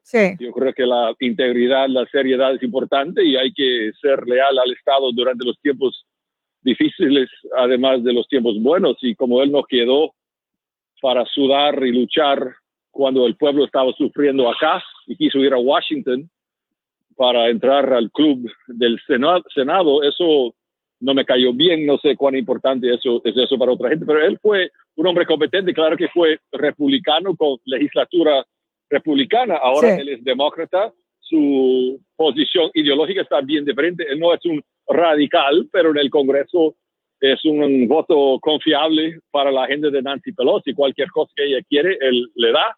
Y si él fuera gobernador, él va a seguir con esa agenda, quizás no tan radical, tendré que lidiar con el- la legislatura, Sí. pero Charlie Crist no es un republicano estilo Jeb Bush ahora, mientras era de esa manera hace, bueno, 15 años o 14 años cuando era gobernador. ¿Tú crees que, que Charlie Cris es la figura más, digamos, más fuerte que podría tener, salvo los otros dos que acabas de mencionar, la persona que está en, la en el Departamento de Agricultura, la, la figura más fuerte del Partido Demócrata para ganar la nominación? ¿Tú sí crees que sea Charlie Cris? Y yo no creo que sería Charlie Crist, porque él es un hombre viejo que no ha, ya ha pasado su tiempo. Yo creo que, yo creo que los demócratas van a querer tener una, una mujer más joven, distinguida, o sea, Gwen Graham o Nikki Fried. Y, y hay otras o otros, yo no me acuerdo toda la lista de posibilidades, pero alguien más joven. Charlie Crist ahora tiene 64 años, el año entrante tendría 65. Eh, Gwen Graham y Nikki Fried son bien más, más jóvenes y son distinguidas y obviamente las mujeres son una mayoría de los votantes, entonces yo Wow. creo que para los demócratas sería mejor tener una, una mujer de ese nivel, ¿no? Sí. Pero todavía Ron DeSantis será formidable si puede seguir con buenos resultados para el Estado como ha hecho hasta, hasta la fecha. Es un hombre muy serio Sí. que puede implementar buenos, eh, buenos programas sin comparando él con, con nuestro expresidente, él puede hacer lo bueno sin lo malo, sin los defectos de carácter y estilo, ¿no? Del presidente Trump. Sí. Correcto. Amigos, ustedes pueden participar por el 844-446-0710, nueva nominación a la gobernación de, de la Florida por parte de Charlie Cris. Queremos conocer su opinión. Puede llamarnos al 844-446-0710. Bob, finalmente, eh, ¿cómo evalúas tú la gestión de, del gobernador DeSantis? En el, fíjate, los números, eh, muchos hablan en la Unión Americana de estado modelo, uno de los estados modelos es, la Florida en este momento. De hecho, se han venido a vivir para acá en los últimos meses 330 mil personas, Bob, de estados como California y Nueva York. ¿Qué lectura tú le das a eso? Bueno, estamos en un país libre y donde hay 50 laboratorios de democracia. Cada estado puede hacer sus políticas y tener su liderazgo y, y todo eso. Y, y Ron DeSantis ha sido un hombre con eh, un sentido de balance, ¿no? Balanceando las necesidades económicas, educacionales, junto con la pandemia y la salud, y salud no solamente de COVID, pero salud de otras cosas. Es un hombre muy serio que está luchando para el bienestar total del, del pueblo y tiene buenos resultados. El ambiente empresarial acá está muy buena, o sea, hay empleos, hay buenos negocios, o sea, él está creando un ambiente para prosperidad, oportunidad para el pueblo, está dando resultados, ¿no? Retórica, y está nombrando buenos jueces, también está luchando para reforma en la educación y, y ha luchado para mantener, mantener las escuelas abiertas. Sí. Entonces, yo creo que me gusta Ron DeSantis, eh, no es el único buen gobernador, pero está entre los mejores y los resultados muestran y también la encuesta de los 10 dice mucho, ¿no? Saliendo de California, el estado con el mejor clima del, del país, porque la gente sale, porque es mal manejado en California. Y los demócratas quieren convertir el país entero en California. Y esos recursos, además, estamos hablando, eh, Bob, de, de informaciones de prensa que nos cuentan de esos millones de dólares también que están entrando a la Florida de esas eh, fortunas, tanto neoyorquinas como californianas, ¿no? Estamos hablando de personas que están comprando casas de millones de dólares, inversiones multimillonarias aquí en el estado. Dicen por ahí algunos que no vayan después a votar por quienes no deben para convertir a la Florida en, lo que, en los estados de los que ellos se vienen. Pero también, o sea, la gente que se muda para acá está interesado en tener un estado próspero y, y puede ser que salen de estado demócrata, de empresarios así, pero muchos de ellos son republicanos y son gente práctica y van a querer mantener este país prosperando y no van a querer convertir este estado en California o New York. Entonces, yo creo que hay, bueno, el señor DeSantis tendrá que ganar y luchar por cada voto y yo creo que de muchos de los inmigrantes de los otros, de los otros estados van a estar simpatizantes al programa republicano. Pero yo como abogado estoy observando muchísima inversión, mucha gente entrando de otros estados. El mercado de inmuebles está muy fuerte, como sabemos. Sí. y eh, vamos a ver, pero también hay que preocuparse un poco de cuando se puede tener demasiado de algo bueno, too much of a good thing. La capacidad tiene sus límites. Sí. Pero vamos, si, si nuestros líderes pueden ser sensatos con infraestructura, transporte, educación, y si, si hay un sentido de balance, yo creo que Florida puede seguir prosperando. En, este momento, Bob, antes de dejarte ir, ya te, ya te quito un minutico más, ¿cuál tú crees que es el principal reto para cualquier gobernador en este momento en la Florida? Bueno, manejar el, el crecimiento, o sea, tener balance, asegurar que tenemos los servicios eh, necesarios, mantener un buen clima empresarial eh, y seguir eh, manteniendo a Florida como un estado atractivo, pero tenemos que construir infraestructura para acomodar a la gente tenemos que obviamente tener eh, planes y la capacidad de resistir huracanes que van a venir de vez en cuando. No hay nada perfecto sí. por aquí. Educación es clave, es, importante educar a los jóvenes. El presupuesto, el presupuesto eh, que el presupuesto que acaban de pasar en la legislatura, este, no implicó eh, afortunadamente ningún recorte en esa materia que tú estás mencionando, que es el tema de la educación. ¿Cómo te pareció el, el presupuesto? Sí, educación y, no, y educación no, es una cuestión solamente de cuánto dinero tú gastas, sino en qué se gasta. O Así sea, Hay que dar eh, a, los padres escoger entre escuelas charter y los vales. Hay que dejar a la gente de comunidades menos afortunadas tener chance para escoger buenas escuelas para sus hijos y hay que enseñar buen currículum, o sea, hay que enseñar matemática, lectura, historia tradicional y no esta ideología woke, izquierdista, entre comillas, antirracista, difamando al país y lavando los cerebros de los niños. Hay que enseñar a los niños de lo básico y darles las herramientas para prosperar y subir la escalera de oportunidad. O sea, una educación tradicional, seria, con disciplina y valores. Eso es importante, no solamente cuánto uno gasta. Correcto. Mira, eh, hay una, hay una encuesta que acaba de, salir a, eh, hacerse pública y es que eh, arrojó lo siguiente, 68, cambiando de tema yéndonos a política nacional, 68% de los estadounidenses califican la gestión de Biden en la frontera como muy mal trabajo o algo malo. Esta situación que genera una crisis humanitaria. Mayoría de estadounidenses desaprueban gestión de Biden en la frontera. Esta es la gran crisis política de esta administración. ¿ah? por ahora eso es algo bien obvio y es algo, es un contraste a la estabilidad que él heredó la frontera. Ahora hay una crisis, hay un desastre y muestra una falta de liderazgo, falta de visión y, políticas equivocadas, pero el juego más importante es la economía y los intentos de gastar billones o millones de millones de dólares, ¿no? Y lo que va a impactar a la inflación, a la deuda nacional, transfiriendo tanto dinero del sector eh, privado que es productivo para el sector público donde va a haber tanto desperdicio y corrupción. O sea, este intento de transformar fundamentalmente nuestro modelo económico a la izquierda, aprovechando la casualidad de la pandemia que les dio control de la Casa Blanca y después los errores de Donald Trump que les dio el Senado. Entonces, eso, el gran juego, la frontera es horrible lo que está pasando, es la culpa de Biden, pero los intentos de los demócratas de transformar nuestro sistema económico a un Estado grandísimo, burocrático, paternalista, estilo europeo, justamente cuando hace un año, antes de la pandemia, la economía de Donald Trump, de impuestos razonables, regulaciones limitadas, energía barata, oportunidad para todo el mundo, desempleo bajo, salarios subiendo. Todo ese modelo funcionó muy bien. ¿Para qué cambiar eso? La pandemia acabó, vamos a volver a la fórmula que estaba dando buenos, buenos resultados para el pueblo antes de la pandemia. ¿Para qué cambiar el modelo? El modelo funcionó, fue la pandemia que nos descarriló temporalmente. Sí. De hecho, mira, el déficit comercial de Estados Unidos está en cifras récord. En marzo, el déficit comercial subió a 5.6% respecto a datos recogidos en febrero, una cifra histórica, 74.400 millones de dólares el déficit comercial de los Estados Unidos. ¿Cómo te parece?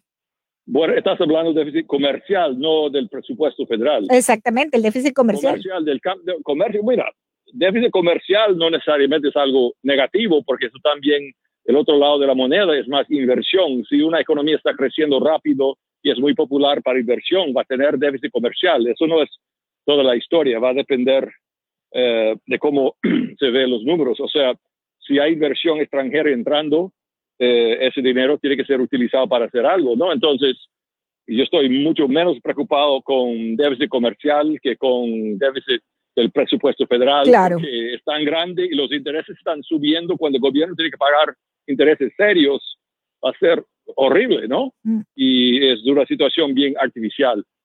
No, y para pagar esa deuda, Bob, que lo hemos conversado aquí, estamos hablando de, de- de por lo menos dos generaciones endeudadas ya para pagar esta deuda de, de- este gobierno. De lo que va de gobierno, que van cuatro meses, ¿no? Sí, y ni hablamos de pagar la deuda, es pagar los intereses. Ahora los intereses están bien por debajo de inflación por medidas artificiales de la Reserva Federal, pero cuando suben un, dos puntos, cuando la deuda ya está en 20 eh, billones, trillones, o sea, eso solamente dos puntos de intereses al año significan 400 mil millones de dólares de intereses adicionales. ¿Entiendes? O sea, tener intereses normales sería un golpe muy grande contra el gobierno. O sea, es, es, es algo serio. Sí, no, no, no pinta bien la situación económica del país verdaderamente. Por esta, Bueno, pero el país tiene cómo crecer, tiene mucha capacidad, innovación, buenas empresas, mucha gente, bueno, pero, pero tenemos que depender del capitalismo, sacarnos del hueco, no eh, socialdemocracia, socialismo, el gobierno no debería ser la locomotora de la economía, tenemos que dejar el sector privado eh, producir con energía barata, impuestos razonables, No, regulaciones. pero fíjate, eh, fíjate lo que está pasando aquí con los dueños de restaurantes, que no, consegui- no consiguen gente que venga a trabajar, meseros, todas estas personas que trabajan en... re- ¿Por qué? Porque están viviendo de un cheque de desempleo y de ayudas federales, entonces prefieren quedarse en Sí, su casa y no trabajar. ¿Qué locura es esa? Sí, es desempleo regular más 300 a la semana adicionalmente. Entonces, hay gente que podría estar produciendo valor para ellos, para el pueblo, para la economía, y no producen y se sustituy- sustituyen su salario con dinero, entre comillas, gratis del gobierno que están imprimiendo o pidiendo prestado a los chinos. O sea, eso es, eh, no, si la gente, si hay gente capaz de producir y mantenerse a mismo, hay que dejar a la gente producir para ellos y no depender del gobierno. Hay que limitar la gente dependiente del gobierno. Hay gente pobre, hay gente sufriendo muy bien, pero gente capacitada que puede trabajar debe trabajar y deberían tener incentivos para trabajar. Es así. Bueno, Bob, te agradezco muchísimo, como siempre, la conversación. Robert McCallum, amigos oyentes, a propósito de esta información hoy, el día de hoy, pues nos enteramos de que el congresista Charlie Crist va a aspirar a la gobernación, lanzó, presentó su candidatura a la gobernación de la Florida. Bueno, el presidente Trump, amigos oyentes, ya también lanzó su plataforma eh, que estaban esperando para, para comunicarse pues con sus seguidores. Y resulta que em, hoy martes lanzó su plataforma de, de comunicaciones que eventualmente le va a dar la habilidad de comunicarse directamente con sus seguidores después de haber sido borrado de las eh, redes sociales como Twitter o como Facebook. La plataforma From the Desk of Donald J. Trump. Esa es la plataforma, From the Desk of Donald J. Trump. Eh, allí, mm, en ese espacio, va permitirle al presidente Trump postear eh, sus comentarios, imágenes, videos. La tecnología parece, según este trabajo que publica Fox en este momento en Fox News en primera página, parece ser ah, de Campaign Nucleus, un sistema eh, digital, un ecosistema digital hecho para eh, manejar eficientemente campañas políticas y organizaciones. Eso fue creado por su eh, antiguo jefe de campaña, el manager de su campaña, Brad Parscale. Lo recordarán ustedes a Brad Parscale, quien fue el jefe primero eh, en la primera, primera campaña del presidente Trump. Brad Parscale fue su jefe de campaña digital y en la segunda, ahora para, para aspirar a la- su segundo mandato, fue jefe de campaña, eh, em, no digital, sino de la campaña política y se retiró como tres o cuatro meses eh, antes de las elecciones por un impasse allí que no quedó muy claro, también tuvo un problema personal, bueno, en fin, eh, Brad Parscale entonces es el que le ha eh, montado la plataforma al, al presidente, al presidente Trump, que ya ustedes pueden entrar haciendo clic, entrando en From the Desk of Donald Trump, Donald J. Trump, From the Desk of Donald J. Trump, ahí está, ustedes pueden entrar y comunicarse ya y a través de esa plataforma directamente con el presidente. 5 y 25, amigos oyentes, vamos a hacer una breve pausa, ya volvemos. Nadie tiene las voces más comprometidas con la libertad. Los cubanos tenemos una asignatura pendiente. Tenemos una labor inconclusa. La meta es una Cuba libre. Es por eso que luchamos. Es por eso que dedicamos todos nuestros esfuerzos y nuestra pasión. Ninosca Pérez Castellón, una de las voces del exilio y de Radio Mambí. Escúchenos por los 710 AM y por Radio Mambí 710.com. Princesa, hacemos grupo, ¿qué? Unimás presenta Eres ese reflejo que quiero mirar. Ganadora del Emmy Internacional a la mejor telenovela. Quiero pedacito de tu cuerpo en mi sueño. Una banda sonora con más de 420 millones de reproducciones. Sienta porque llegó tu depredador. Tú me robaste toda la ilusión. La Reina del Flow. Lunes a viernes a las 10 por Unimás.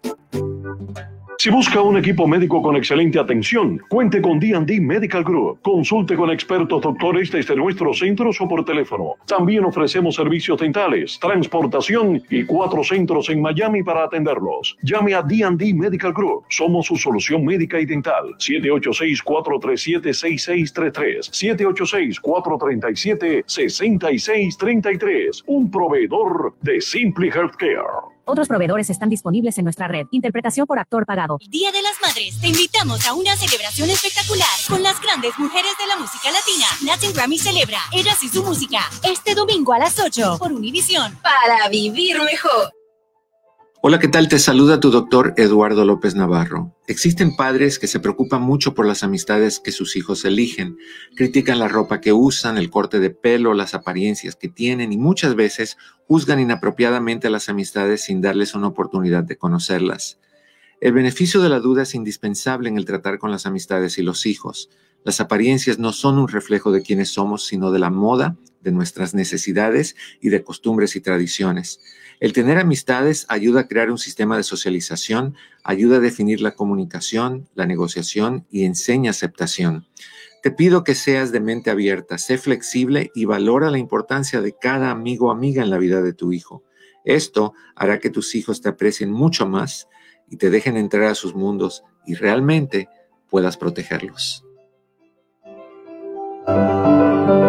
Mensaje de esta emisora y de la redhispana.com. No ponga su salud en manos de cualquiera. One Health Medical Centers con seis centros en el sur de Florida. Llámelos al 786-725-2929. Dinámica, entretenida, objetiva. Es Lourdes Subieta. Noticias y más por Radio Mambí.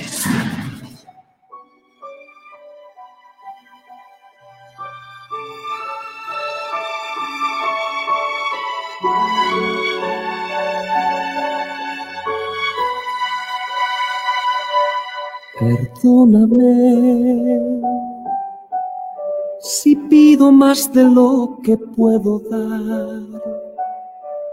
Si grito cuando yo debo callar, si huyo cuando tú me necesitas más.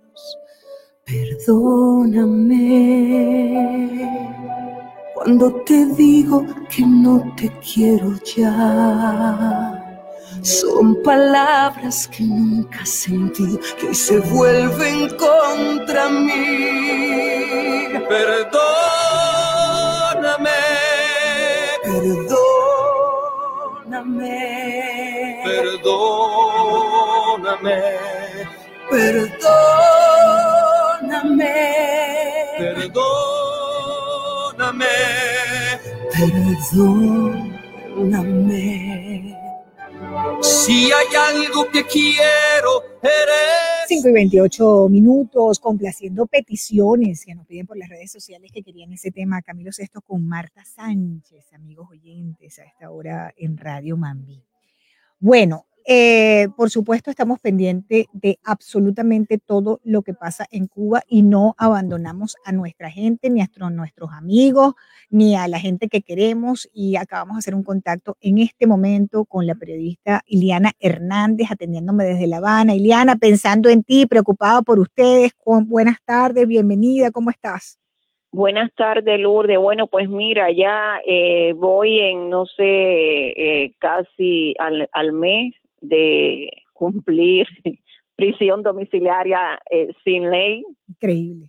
eh, sitiada noche y día, que no, no- ellos ni siquiera después de las nueve de la noche, que es el toque de queda aquí en La Habana, ellos se van de ahí, ahí se mantienen con patrulla y todo, ya tienen hasta un banquito porque parece que esto es para largo y ahí se mantienen en el banquito todo el tiempo. El internet hoy eh, fatal, pésimo, eh, lle- llevo todo el día intentando que me entre al- alguna noticia, nada, eh, o sea, eh, está cada vez la cosa peor y nada, eh, poca cosa. Siguen los muchachos del 30 de abril eh, presos todavía, los quieren acusar de desorden público y estamos buscando abogados para ellos porque son nueve. Y bueno, pi- pidiéndole a, a todos los cubanos que eh, solidarios que hay que nos ayuden a recaudar fondos para, pa- poder pagar a los abogados de, estos muchachos porque es mucho dinero y tenemos que, velar por ellos, ¿no? Son nueve jóvenes, entre ellos está Esteban Rodríguez, el, periodista de ADN, y estamos todos muy preocupados. También está eh, eh, María Carla, otra, otra periodista de, de, de aquí de Cuba, y nada, estamos todos preocupadísimos por todo lo que está pasando, la arrecia la represión, y es lo que hay de nuevo en Cuba. ¿Qué se sabe de, de Otero Alcántara? Nada. Otero Alcántara, eh, según eh, informaciones de la, de la familia, se mantiene normal, estable dentro de, lo, dentro de la gravedad que tiene, porque eh, no sabemos cómo realmente está, porque tú sabes que no creemos en, En video en del régimen. Ujú. Exacto, los resultados que, que nos da, que nos dieron en la televisión cubana, porque ya han sido desmentidos por, por muchos médicos y, y no sabemos, no sabemos cuál es la situación, cuál es la situación real que tiene Alcántara en estos momentos. No dejan solamente a la familia y la familia eh, no colabora para saber cuál es su estado, tienen miedo. Claro. Imagínate que las hermanas creo que trabajan en, en algo del estado o algo así, no quieren complicarse eh, y dan una, informa- una información generalizada, pero no sabemos mucho de, de Luis Manuel Otero Alcántara.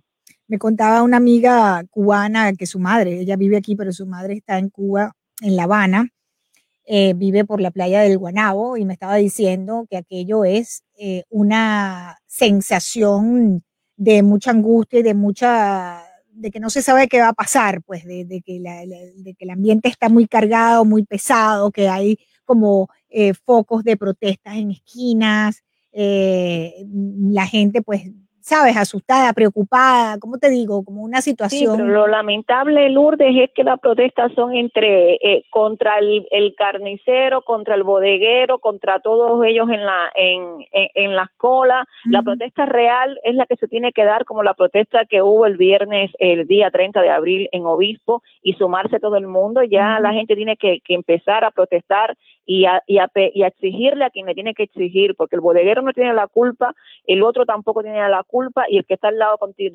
contigo en la cola que quiere resolver igual que tú, tampoco tiene la culpa. Entonces ya tienen que dejar de fajarse entre, entre ellos mismos, entre nosotros los cubanos y exigir a quien, le te- a quien le tenemos que exigir, que es a la dictadura cubana, que se larguen ya y que nos dejen vivir en paz. ¿Y tú qué crees? ¿Hasta Yo cuándo? que, ¿Hasta cuándo? ¿Qué va a eh, pasar aquí? Esto es hasta que el pueblo quiera aguantar, hasta que el pueblo quiera aguantar. Si el pueblo quiere eh, eh, quiere seguir aguantando esto, pues vamos a, a- durar muchos años más bajo la dictadura, porque ya yo te digo a ti que es lo que yo estoy viendo. O sea, eh, ahora mismo estamos muchas personas sitiadas y la gente eh, eh, sigue a su bola. Mira lo que pasa el 30 de abril, porque no, el, pueblo, el pueblo cubano no aprovechó y le, y le sacó, le quitó de las garras a los, a los policías, a los jóvenes que se llevaron, que ahora mismo son nueve los que están en prisión, que están luchando por los derechos de todos nosotros los cubanos. No, no basta con gritar patria y vida, ni con Claro. gritar abusadores. El día que yo salí también, que salí de aquí de mi casa, todo el mundo mirando, todo el mundo grabando, y cuántos fueron a defenderme. Y piensan igual que yo y, y, y quieren la libertad igual que yo, pero que se, la, se- que se lo trabaje otro, no ellos. ¿Hasta cuándo vamos a vivir así? Es el miedo, es el miedo instaurado después de 62 años, Iliana, de lo mismo, de represión, de fusilamientos. O sea, La gente tiene temor. Yo entiendo lo que estás diciendo perfectamente, pero... le- le- le- Ahora no se lanzan a la calle porque hay nueve presos. No se lanzan por esos presos. ¿Por qué? Porque piensan que... que pero ellos van a hacer el nueve. 10, el 11 y el Eh, 12. Ujú. Exacto, pero bueno, si se lanzan todos, no van a- no hay cárcel para toda Cuba. Así es, claro. Lourdes. Claro, lo- no, yo lo entiendo perfectamente, pero también entiendo que la gente eh, tiene, tiene pánico porque es que eso es un régimen asesino, eso es un régimen criminal. Y lo han demostrado y lo siguen demostrando. Y la gente, mira. Sí, pero Lourdes, eso se podía, eso se podía eh, eh, ver antes. Eso se, antes se podía tener miedo porque no, no hay la información que hay ahora. No, no, no hay la, el, el mundo antes no lo veía como lo ve, como lo ve, como lo ve ahora. Ahora el mundo, la ONU, todo el mundo se entera al momento. En Colombia ahora mismo acaba de haber una manifestación que creo que hubo 26 muertos o algo así. ¿Por qué los colombianos se lanzan a la calle a, a, a, a discutir sus derechos y aquí en Cuba no? ¿Hasta cuándo vamos a vivir así? El pueblo cubano tiene que espabilar y ponerse las pilas, porque ya es demasiado ya. Pero tú sabes por todos tenemos miedo, pero ¿hasta cuándo vamos a vivir así? Lo que, lo que pasa es que con las protestas en Colombia, Iliana, están asusadas por la izquierda, están infiltradas por sectores ultrosos de la izquierda, que son las que están causando estos destrozos, etcétera. Eso en, en- en Cuba no hay quien se mueva. En Cuba es el de verdad ciudadano de a pie que tiene que salir a poner el pecho y hacer la protesta. Eso que tú ves en Colombia está asusado por la izquierda organizada, como por se ellos organiza mismos, claro. por ellos mismos, ¿entiendes? Ahí, ahí se han encontrado venezolanos, agentes de la FARC, todo que responden a la izquierda más ultrosa y a los grupos terroristas y al crimen organizado. Eso es lo que está pasando en Colombia, fuera de la protesta perfecta, ¿no? Legal del Sí. ciudadano que protesta por el tema de los impuestos. Pero es una gran realidad que están infiltrados. Entonces, imagínate, Cuba es como una gran cárcel, ¿no? Es una isla adicionalmente. Entonces, es una situación tan difícil, Liliana, tan difícil, tan difícil, pero lógicamente no imposible, ¿no? No imposible. Ahí es no es todo el mundo para la calle, todo el mundo para la calle, eso es. Exacto. Oye, si todo el mundo sale, no, fíjate, ni siquiera a gritar, todo el mundo todos los días a una hora determinada sale al medio de la calle, camina, esto se, esto se, esto se cae, esto lo tumbamos, pero es que la gente está muy indolente, muy eh, impasible, y hasta cuándo vamos a, a- a vivir así. Todo el mundo tiene miedo, pero ¿hasta cuándo es esto? Mm. Yo también tengo miedo y, mira, Claro. lo y, y- salgo y lo Claro, hago, claro, ¿sabes? O sea, claro. al final nos vamos a morir todos. Claro, claro, claro. Bueno, Iliana, 5 y 37, aquí estamos pendientes. Tu, tu WhatsApp tampoco funciona, ¿ah? Para que sepas, no te, no te entran los mensajes de WhatsApp. No tienes, no tienes acceso al WhatsApp, ¿correcto? No, no, no lo tengo, no lo tengo, sí, por eso te, por eso que estoy cabreadísima hoy. Sí, claro, Porque encima, lo viendo. poco que podía entrar a WhatsApp, ya ni eso puedo entrar para, para mantenerme informada. Sí, aquí te acabo de ver porque te llevo rato escribiendo y fue cuando le dije a José Luis Morenza, mi, mi ingeniero de audio, le dije, llámala porque que no contestes muy raro, llámala para ver qué es lo que pasa. Y bueno, logramos conversar contigo por esta otra vía, ¿no? Así es, no es que no me entra nada, no me entra nada y, y, y tú llamas a Etexa y, y da igual, te estás gastando el dinero, te están robando y no pasa nada, así es esta dictadura. No te matan al momento, ellos te van matando poco a poco con tortura psicológica, te ponen guardia a las 24 horas del día, no te dejan salir de tu casa, te quitan el internet, te buscan toda la vía posible por torturarte psicológicamente para que tú desistas, pero conmigo les va a salir el tiro por la culata.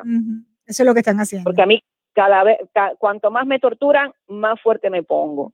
Te están aislando, te están aislando, te tienen aislada en tu casa hace un mes, sin Así poderte mismo es. comunicar con nadie. Es así. Así es. Bueno, Liliana, aquí estoy pendiente, ¿ok? No te, te- te estamos Vale, llamando, pendiente de ti siempre. Muchas gracias. Muchísimas gracias a ti, Lourdes. Un gran abrazo, un gran abrazo para ti. Estamos pendientes, no están solas, ¿oíste? No estás sola, no Sí, están solas. Gracias. Liliana Hernández, amigos oyentes, periodista cubana desde La Habana. Ya ustedes escucharon 5 y 38, 844-44607, 10 el teléfono de contacto.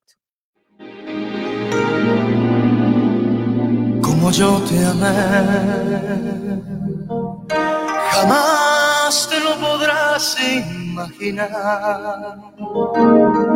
pues fue una hermosa forma de sentir, de vivir, de morir, y a tu sombra seguir. Así yo te amé, como yo te amé ni en sueños lo podrás imaginar. Pues todo el tiempo te pertenecí. Ilusión no sentí que no fuera por ti, así es como te amé, como yo te amé. Por el poco, mucho tiempo que me quede por vivir ese verbo que jamás podré volver a repetir. 5 y 39 minutos, amigos. Tienen que ver en la, la plataforma Netflix la, la serie de Luis Miguel. Ya están en la segunda temporada y bueno, la están subiendo un capítulo cada fin de semana, pero muy interesante, muy bien hecha además. 5 y 40 y lo escuchábamos a, a Luis Miguel. Bien, a esta hora voy a hacer un breve eh, contacto con mi compañero Ambrosio Hernández de Noticias 23, que nos tiene un avance de las informaciones en la que está trabajando para el noticiero de las 6 de la tarde. Ambrosio, buenas tardes, bienvenido. Hola Lourdes, eh, ¿cómo estás? Saludos para ti, también para tus oyentes de Radio Mambí. Eh, esta tarde a las 6, pues eh, tendremos una noticia que ha impactado bastante a los residentes, especialmente en Jayalía. Y es que la policía está investigando en qué circunstancias murió una pareja de edad avanzada en Jayalía que fue hallada por su propia hija y en el suelo del apartamento había una pistola. Estamos en vivo desde el lugar de los hechos esta tarde a las seis. Tras la eliminación de las restricciones por el coronavirus, salimos a investigar qué están haciendo los dueños de negocios al respecto. Como ustedes saben, eh, la suspensión de las restricciones por la pandemia han desatado pues eh, reacciones a favor y en contra. Y un familiar de Luis Manuel Otero Alcántara habla de la salud del artista y opositor cubano en Cuba, pues la oposición se haya eh, protestando precisamente por eh, que no han visto más a Luis Manuel Otero Alcántara desde que entró precisamente al hospital, según le comunicó a un familiar del mismo. También pues tendremos eh, información sobre un hombre que fue pues eh, eh, puesto tras las rejas y está siendo acusado de haber apuñalado mortalmente hoy a su cuñado. Esto sucedió también en Hialeah. Así que los esperamos esta tarde a las seis, también con el estado general del tiempo, porque mientras que aquí en el sur de la Florida tenemos una sequía bien fuerte, en el norte de nuestro estado hay una vigilancia de inundaciones esta tarde, así que no se lo pierda. Y no queríamos dejar fuera, pues, eh, esta noticia también que es de suma importancia. Eh, ustedes saben que el mundo se ha abierto a los viajeros y hacer turismo se está facilitando. Pero hay que tener mucho cuidado porque si usted no presenta un resultado negativo de coronavirus antes de viajar, le podría costar bien caro le tenemos la historia de lo que sucedió con una madre del sur de la Florida. No se lo pierda a las seis en Noticias 23. Regreso contigo ahora, Lourdes. Gracias, Ambrosio. Y eso, esa historia de esa madre del sur de la Florida es el cuento que nos dijo Iván Taylor al comienzo de este programa. Amigos oyentes de España, se retira Pablo Iglesias, el de la coleta, llegó de quinto en estas elecciones en Madrid. Ayuso, la ganadora, arrasó en el 98% de los municipios, conquistó los grandes feudos de la izquierda en Madrid. Vox aumentó adicionalmente, va a hacer una alianza con Ayuso, que es la centro derecha, un triunfo para España que saca del juego nada más y nada menos que al líder del partido Podemos de España, este señor Iglesias, que dice ahora, que dice ahora que está negociando un proyecto televisivo que se va a dedicar a hacer televisión, pero el hecho es que abandona la política tras estos resultados en Madrid. Es el fundador, les repito, de Unidas Podemos, deja todos sus cargos y deja a una mujer de nombre Isa Carra al frente del partido. 5 y 44.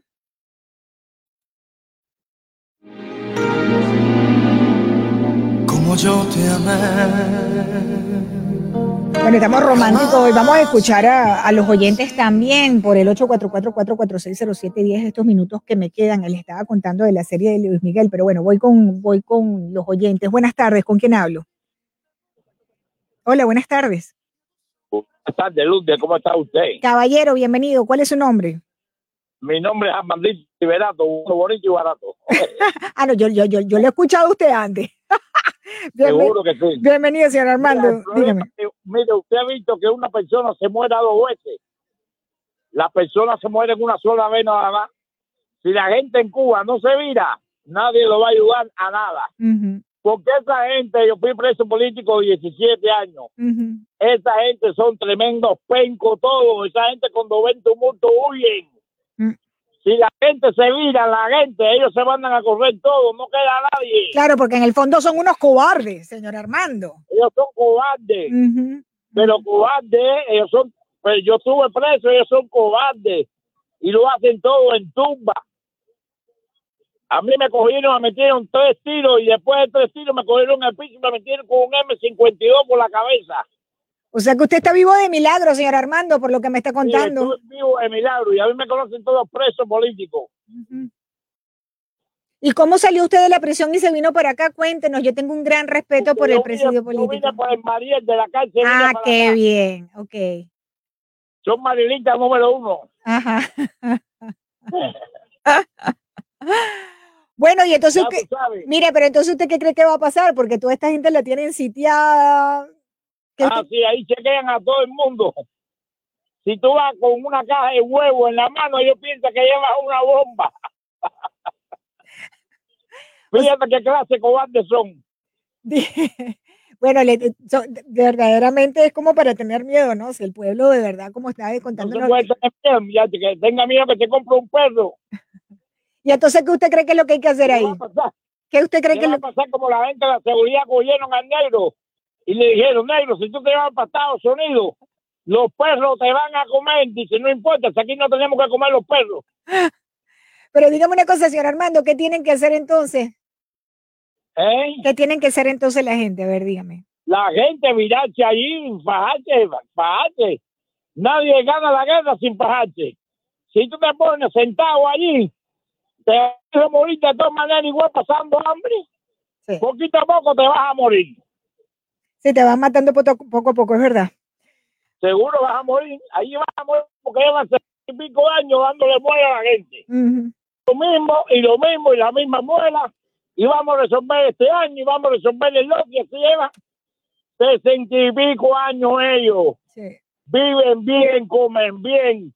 Andan en, una, en un carro de lujo. Mercedes Benz. El hijo de, de Raúl. El otro anda por allá por Francia en un yate dándose la vida, gastando la vida de los pobres cubanos que se están muriendo de hambre. Es así. Bien, señor Armando. quiero. Gracias, caballero, por estar en sintonía y gracias por llamarme. Gracias. Que tenga una feliz tarde. Que tenga una feliz tarde. Tengo otra llamada. Vamos a atender a, lo- a los oyentes. Recuerda la música, José. Vamos con mi próxima llamada. Buenas tardes. ¿Con quién hablo?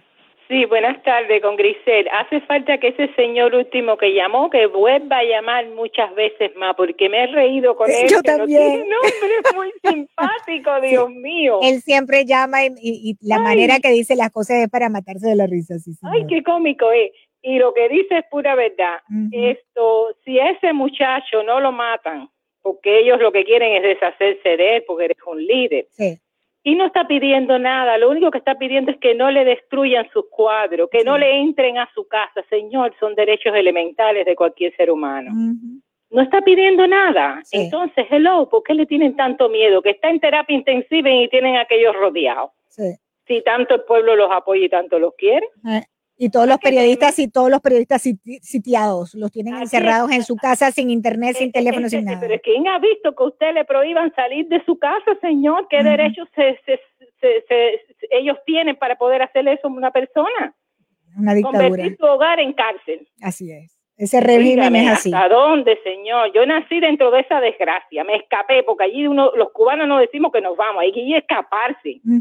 Porque aquello, aunque te montes un avión y salgas legal, te estás escapando, porque Claro. salir de esa dictadura es escaparse.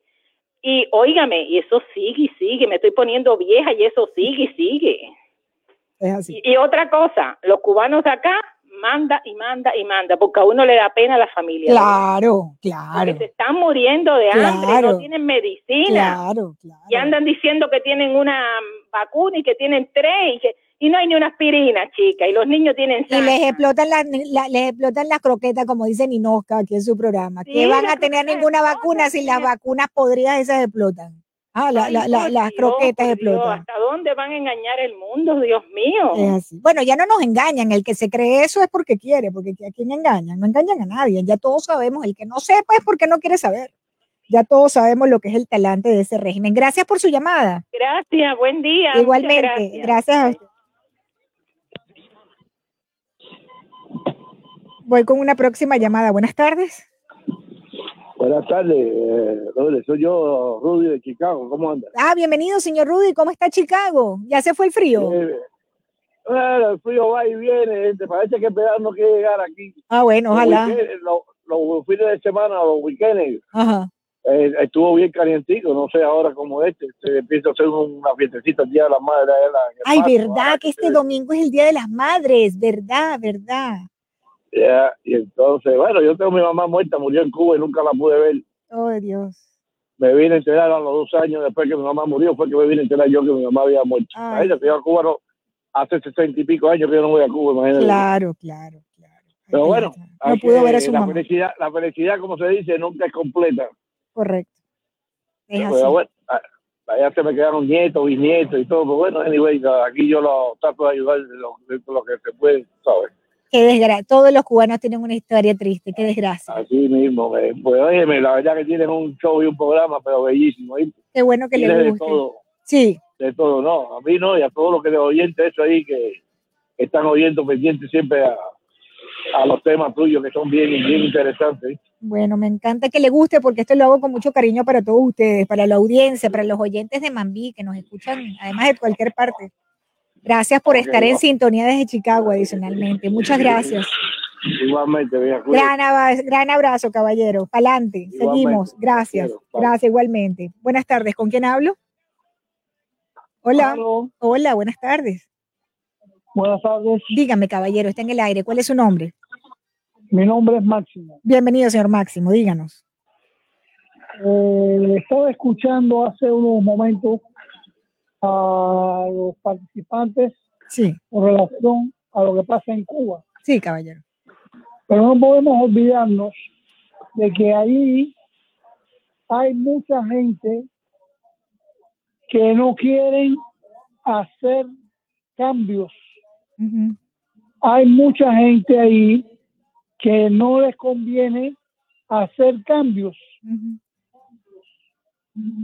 Porque hacer un cambio allí significa poner las cosas normales y que todo el mundo trabaje. Ya, ya lo entendimos. Sí, sí. Entonces, eh, eso allí prende mucho más que el miedo. Muy bien. Gracias, caballero, por su llamada. Vamos a darle chance a otros oyentes. 5 y 52 minutos. Tengo tiempo para una llamada más. Buenas tardes. ¿Con quién hablo? Buenas tardes, le habla Rey. Bienvenido, señor Rey. Adelante. Ah, sí, mire, eh, señor Oviedo, yo quería eh, tocar un puntico. Eh, nosotros aquí en los Estados Unidos eh, nos hemos vuelto más democráticos que nadie. Y ah, en realidad la democracia es bella. Pero hay una cuestión, contra los comunistas no se puede luchar con democracia. Contra los comunistas usted tiene que luchar en el mismo terreno y con las mismas armas. Aquí el mundo entero lleva 62 años, el mundo entero, excep- exceptuando esos unos cuantos países, defendiendo esa masacre y esa tiranía que se ha cometido en Cuba. Y tanto en Cuba como en Venezuela, la misma cosa. Sin embargo, se pasa la vida criticando a lo que hizo Franco en España, a lo que hizo Pinochet en Chile. Que entre paréntesis, para mí, prefiero la dictadura de Franco y de Pinochet que no la de Fidel Castro y de Chávez y Maduro. A los comunistas hay que darle candela, hay que matarlos. A los comunistas no se saca con propaganda, ni con hablando por la radio, ni sentándose en una mesa de negociaciones. Claro. Los comunistas es a tronco limpio con ellos. Pero ¿y cómo hace? Pero déjame hacerle una pregunta. ¿Cómo hace ese pueblo hambriento, desarmado, enfermo, eh, en plena pandemia, para salir con las mismas armas del régimen si no las tiene, caballero? ¿Cómo hacen? No, puede, no puede hacer nada. No puede hacer nada, ese es el punto, que el pueblo cubano no puede hacer nada. Esos pobres infelices que están luchando con tremendo coraje, el que no tuve yo, mm. porque yo vine para acá, el que no tuve yo. Lo que están haciendo son esa gente ahí, es arriesgando su vida, dando su vida por una causa que no se puede ganar. Muy bien. A esa gente hay que sacarlo con la ayuda internacional y a tiros. Gracias. Los norteamericanos tienen que tomar carta en el asunto, es la única solución que hay. Caballero, se me acaba el tiempo. Qué buena la conversación, pero se me acaba el tiempo. Ya llegó Mar Moinelo y tengo que despedirle transmisión, pero les prometo que mañana retomamos el tema, abrimos con este tema mañana de cómo lograr esa transición en Cuba, ¿no? Y los invito a que mañana participen en el programa 5 y 55. Gracias por la sintonía. Un gran saludo a los oyentes por las redes sociales. Yo soy Lourdes Jubieta, me acompañó José Luis Morenza. Feliz tarde para todos. Quedan con el show de Omar Moinelo. Que tengan una feliz noche. Y a tu sombra seguir así.